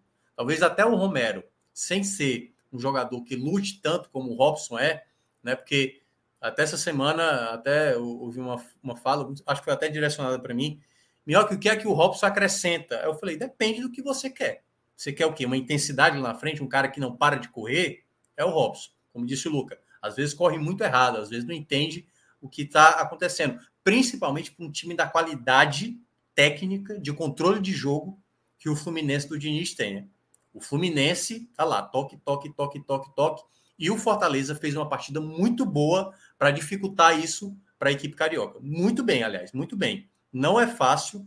Teve hora que até o, o quando o Voivodo trocou no intervalo, eu falei, caraca, eu não sei se eu colocaria o Caio Alexandre e o Pedro e o Pedro Rocha não, porque eu acho que é capaz de se expor mais ainda, mas o Fortaleza continuou muito bem essa marcação. Então, para mim, o Robson foi um jogador assim, muito destacado, o pior da partida pelo lado do Fortaleza. É, o segundo pior, eu vou ter que colocar o Zé, porque de fato o Zé. É, acho até que ele fez uma partida melhor do que contra o Botafogo. O Botafogo ele foi até pior. É, ali era para ter sido substituído até mais rapidamente. Hoje ele até conseguiu fazer algumas boas transições, alguma marcação, mas errou passe que não, na entrada da área, que para volante, né? Se eu falei lá do Lacerda, do Ceará, que é disperso às vezes, pô, volante, então primeiro da saída você pode também entregar a bola no pé do jogador, principalmente da qualidade que é a equipe do Fluminense, que quase fez um gol nessa saída de bola do Zé Welles. Outro jogador que também foi mal, é... deixa eu dar uma olhada aqui, foi o. Ah, sim, é o Benevenuto, que aí eu concordo com o Lucas, já colocou também na terceira colocação. O Benevenuto, para mim, ele é um jogador que, se ele vai mal, aí bom para a defesa vai mal, porque o outro é o Tite, né? O Tite não vai fazer uma partida de alto nível, alto nível defensivo. O Tite é muito bom na saída de bola, é o que eu geralmente falo. O passe dele é muito bom pela esquerda, agiliza muito bem. Tanto é que uma das jogadas fortes do Fortaleza é a saída de bola com o Tite, ou procurando o Capixaba, ou a bola longa mais à frente com Moisés. O Tite é muito bom nisso, mas defensivamente ele não tem como compensar o companheiro dele de Isaac quando está mal, como foi o caso do Benevenuto. Então, o Benevenuto vai entrar nesse pódio. E acho até que aí um ponto que a gente nem debateu aqui, Luca, que eu acho que é um ponto também interessante, dependendo do contexto, eu senti até falta do, do Tinga hoje pelo lado direito, sabe? Porque o Brits estava ali defendendo, defendendo. Mas eu queria ter visto um jogador que pudesse apoiar melhor. Que assim, o cruzamento pela esquerda estava tendo com o Capixaba, né? Até mesmo com o Romarinho, o Moisés chegou a fazer isso. Na direita, o Brits fez acho que duas vezes isso. Acho que uma até deu certo. Mas, pô, cara, o Tinga, o tempo de bola dele para fazer a bola longa, para fazer o cruzamento, para até ele entender quando ele tem que segurar, quando ele tem que apoiar. Então, acho que eu senti falta hoje do Tinga. Eu acho que era um jogo para o Tinga jogar. Então, poderia ter imaginado ali uma ideia, e aí, claro, ele teria que sacar um zagueiro, que aí possivelmente o Benevenuto, mas acho muito difícil, né? Ou até mesmo o Tite, que é capitão, também acho muito difícil para colocar o Tinga e ter, quem sabe, descer o, o Brits, embora o Brits não seja um jogador muito alto, mas eu acho que o jogo do Fluminense não era um jogo para estatura, entendeu? Era um jogo mais de bola no chão. Então acho que poderia ser uma alternativa mais interessante. Ele podia ter é... voltado ao esquema de três zagueiros hoje, né? Hoje ele podia ter poderia feito ter isso. Pensado, poderia ter e pensado nessa ideia. Uma coisa interessante você falar do Brits, que o Brits ele já não, nos últimos dois jogos ele não foi tão bem assim. E curiosamente semana passada, né, uma, uma informação que eu recebi que foi que o Brits passou acho que dois dias na Argentina semana passada, resolvendo situações familiares, de pessoais, não sei o que foi. É. Inclusive teria perdido né, alguns treinos é, preparatórios para o Botafogo, contra o Botafogo. É, então, eu não sei como ele vem nesse sentido, mas ele, desde essa hum. viagem ele vem um pouco abaixo.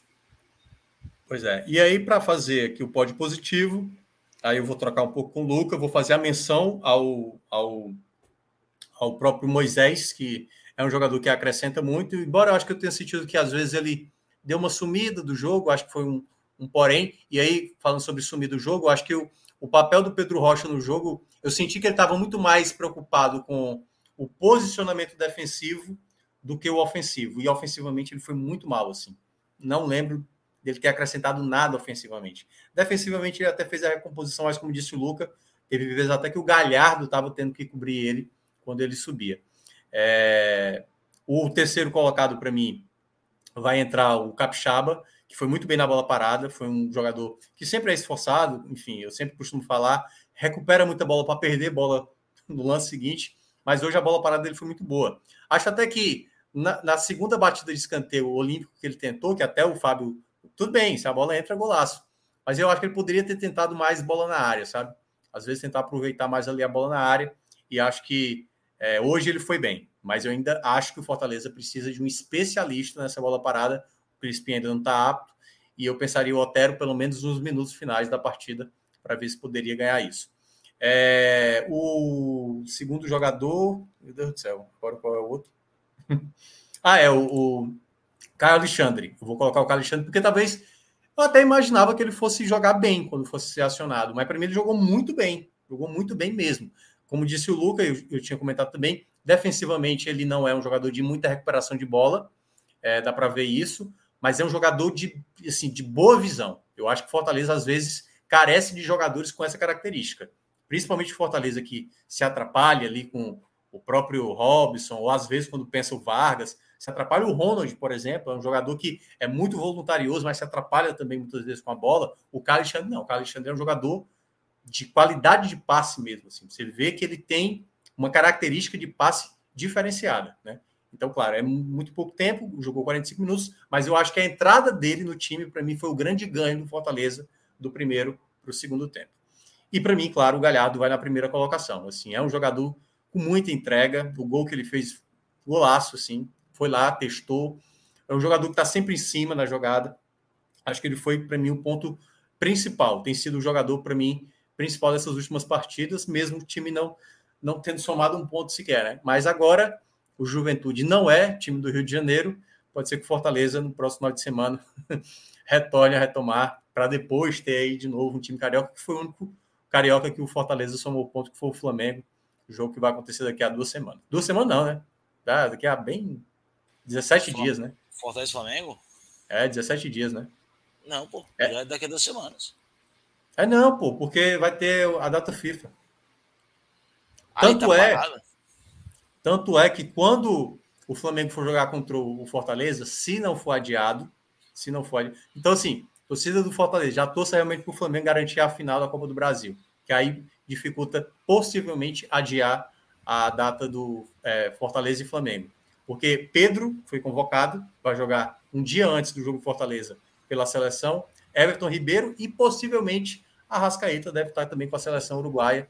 Então aí pode ser o Flamengo sem três jogadores importantes. Olha o superchat picando. E, e vai ter o Vidal também, né? Vidal deve é, ser convocado. Ah, Vidal é capaz de estar também, é Chile, é verdade. Só. Então, vamos lá. Pedro 123 falou aqui com a gente, né, sobre o lance do gol anulado. Não seria falta para o Fortaleza e amarelo para o Nino? Porque se foi vantagem, aconteceria uma falta aqui. logo depois. É, como não foi vantagem, então seria falta para o Fortaleza. O VAR pode fazer isso. A gente já falou sobre é. esse lance um pouquinho mais cedo, mas é, acho que vale a pena resumir basicamente que vocês pontuaram aí, Minhoca. É basicamente não, isso que ele está falando. Né? Basicamente, né? o VAR e o árbitro principal pegaram o corte a partir do momento do Galhardo fazendo a falta. Eu acho que eles não olharam um segundo antes, né? Mas é aquela questão, hum. né? É, até onde a falta do Galhardo foi falta do Galhardo ou foi uma reação à falta do a, ao braço no rosto, né? Foi uma forma dele até descontar, o... né? É, nem só descantar, eu acho que às vezes ele, ele perde a passada, né? Então, o, essa é a questão. É, um, é uma questão que a gente vai falar mais uma vez aqui lance interpretativo. A regra diz claramente: não se mete em lance interpretativo, como hoje no lance do Cuiabá. Pô, o juiz estava de frente para o lance, cara. O juiz estava de frente para o lance. O Marielson estava de frente para o lance. Cara, se o Marielson não deu falta de frente, por que, que o VAR tem que estar tá se metendo no jogo do Cuiabá Internacional? Ele viu Mesma coisa hoje. O juiz estava. Ele não estava tão de frente. Ele estava ele tava até um pouco distante. Mas se tem a falta e tem a pré-falta, já é outra jogada.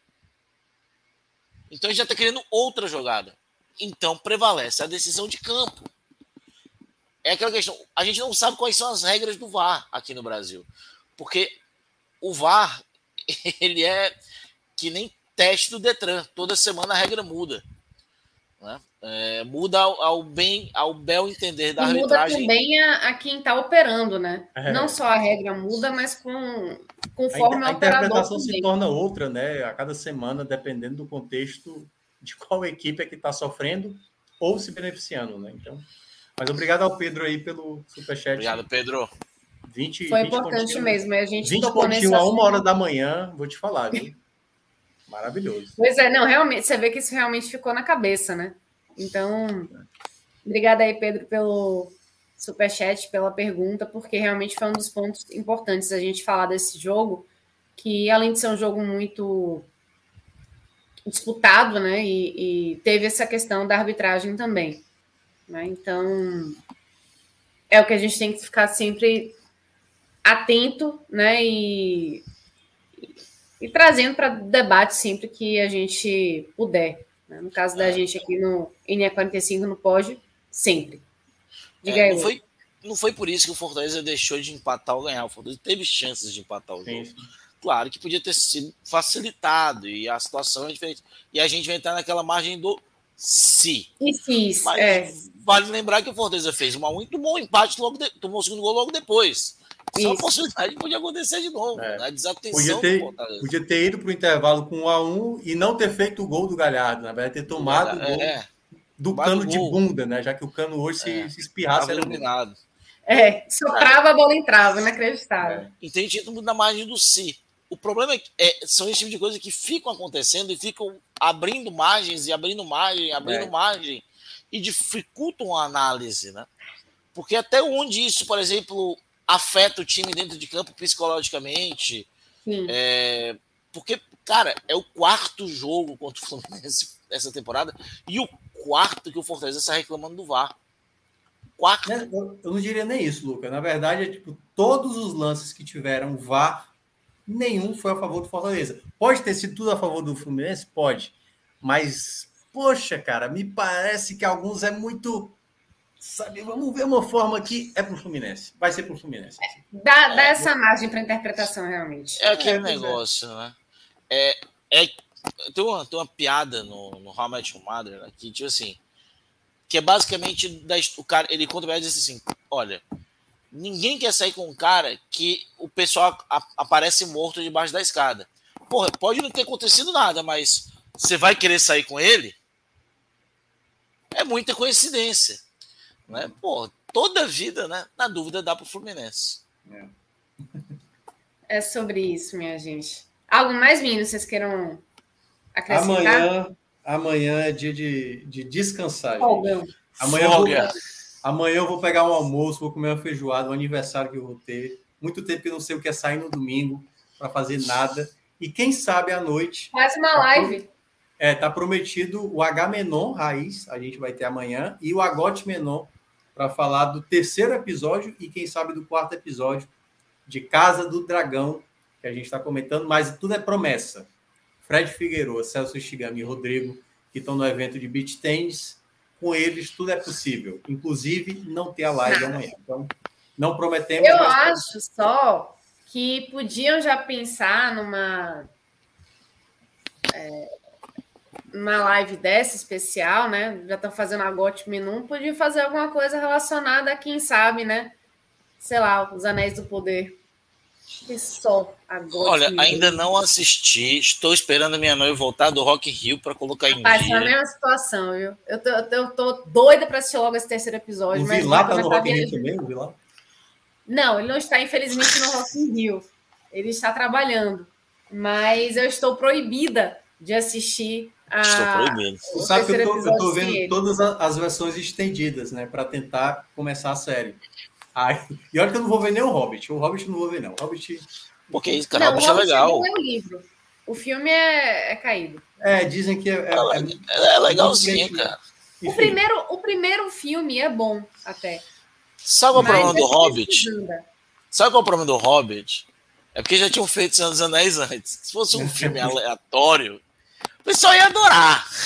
Não, mas é, eu acho que se perderam muito porque ficaram com essa coisa. Ah, trilogia, três filmes, precisa ter três Bastava filmes. um, é? é? Máximo dois.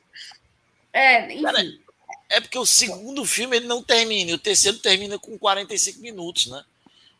É que nem Frozen, cara. Frozen podia terminar no Let It Go. Não, Frozen é bom, pô. Frozen é bom. É não, massa, mas, ó, só para fechar, só pra fechar, só para fechar o assunto aleatório. Eu tô, eu tô assistindo a versão estendida, cara. A Sociedade do Anel é muito boa. Muito boa, muito boa. É maravilhoso. E, mas, cara, eu fico tão agoniado com o Frodo se lascando direto. Parece um ceia no Cavaleiro do Zodíaco. Só acontece de errado com eles.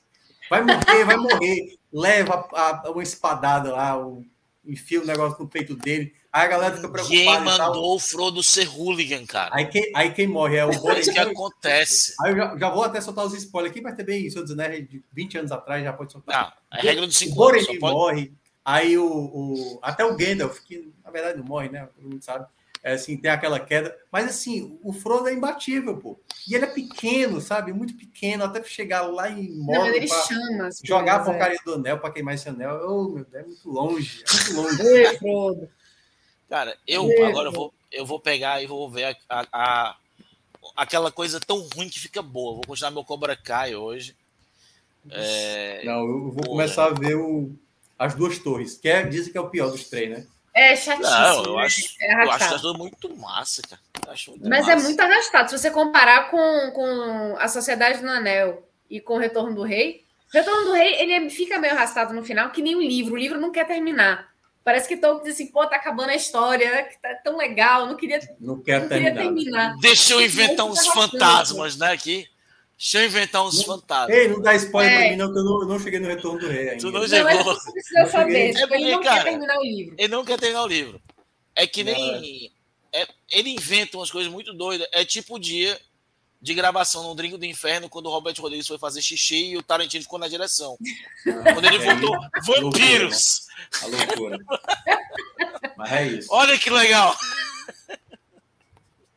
Gente, está é na hora de encerrar essa live, pelo amor de Deus Cristo. Não, só para. Eu juro que é para fechar. Quando eu fui assistir ah, a Duas Torres, eu fui assistir com a minha irmã, que estava com o namorado, e um amigo meu que estava com a irmã do namorado da minha, é, namorado da minha irmã. Né? Tá, ela levou. É. Ela, é, o namorado da minha irmã levou a irmã dele.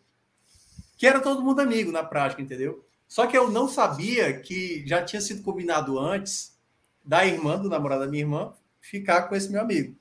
E eu fiquei de ah. vela. E aí, cara, que filme longo de uma porra! Longo para cacete. E a galera se beijando aqui, ó, um do lado e do outro. E o pessoal parece que dá beijinho, minhoca, dá beijinho, minhoca. Minhoca vivendo um, um Não, dia de irmão do Jorel. né? A minha vida é um 0x0 bonito. Um 0x0 bonito, minha vida. Não, acho que a situação mais assim horrível assim que eu passei no cinema foi quando eu assisti o caso de Benjamin Button. No curioso caso de Benjamin Button com a minha mãe, minha irmã e na época, minha ex-namorada, minha namorada na época, a gente assistiu os três. E o Brad Pitt é um cara muito bonito. E ele tava, acho, no auge da beleza dele naquele filme. Então, ele assim, ainda que... no auge da beleza dele já tem uns 25 anos, né? 25 anos, ele é o Messi da beleza, né? É... E, cara, tem uma cena que eu acho que é, é, é pornô para mulheres aquilo ali. Que é a cena em que ele anda de moto, só sendo bonito. Então eu tô aqui olhando a cena e do nada eu né? escuto. É, função, eu só escuto, bonito. É, função, bonito. E eu tô aqui de boa, aqui assistindo, do nada eu só ouço três mulheres no lado. Ah, cara, minha eu assim, porra, eu tô aqui, irmão. É o Capitão América chegando de barba no, no ultimato. Eu não acho que, acho que é no é. ultimato, se não me engano. Todas as mulheres ah, fizeram assim no cinema. Ah, meu Deus. O cara tem esse poder. Acontece, gente. Às vezes é mais forte. Ah, é isso. Bora, bora encerrar. Bora encerrar que eu tô ficando desanimado. A minha vida passa longe disso. Ô, oh, Minhoca. O Luca pelo menos tá é casado é e tal, mas eu nem isso. Ô, oh, Minhoca. É isso, você vai, você vai. Eu sou feliz assim, só pra deixar claro. Eu não... não, você vai encontrar a senhora Minhoca. Isso. A senhora Minhoca é foda. A senhora Minhoca é foda. Ou minhoco, ninguém nunca bora, sabe. Bora, bora terminar. Na sua... é, gente, obrigada aí pela, pela participação, por, por, acompanhar a gente até agora. É isso aí, vocês são ótimos e a gente não está mais falando coisa com coisa. Tchau.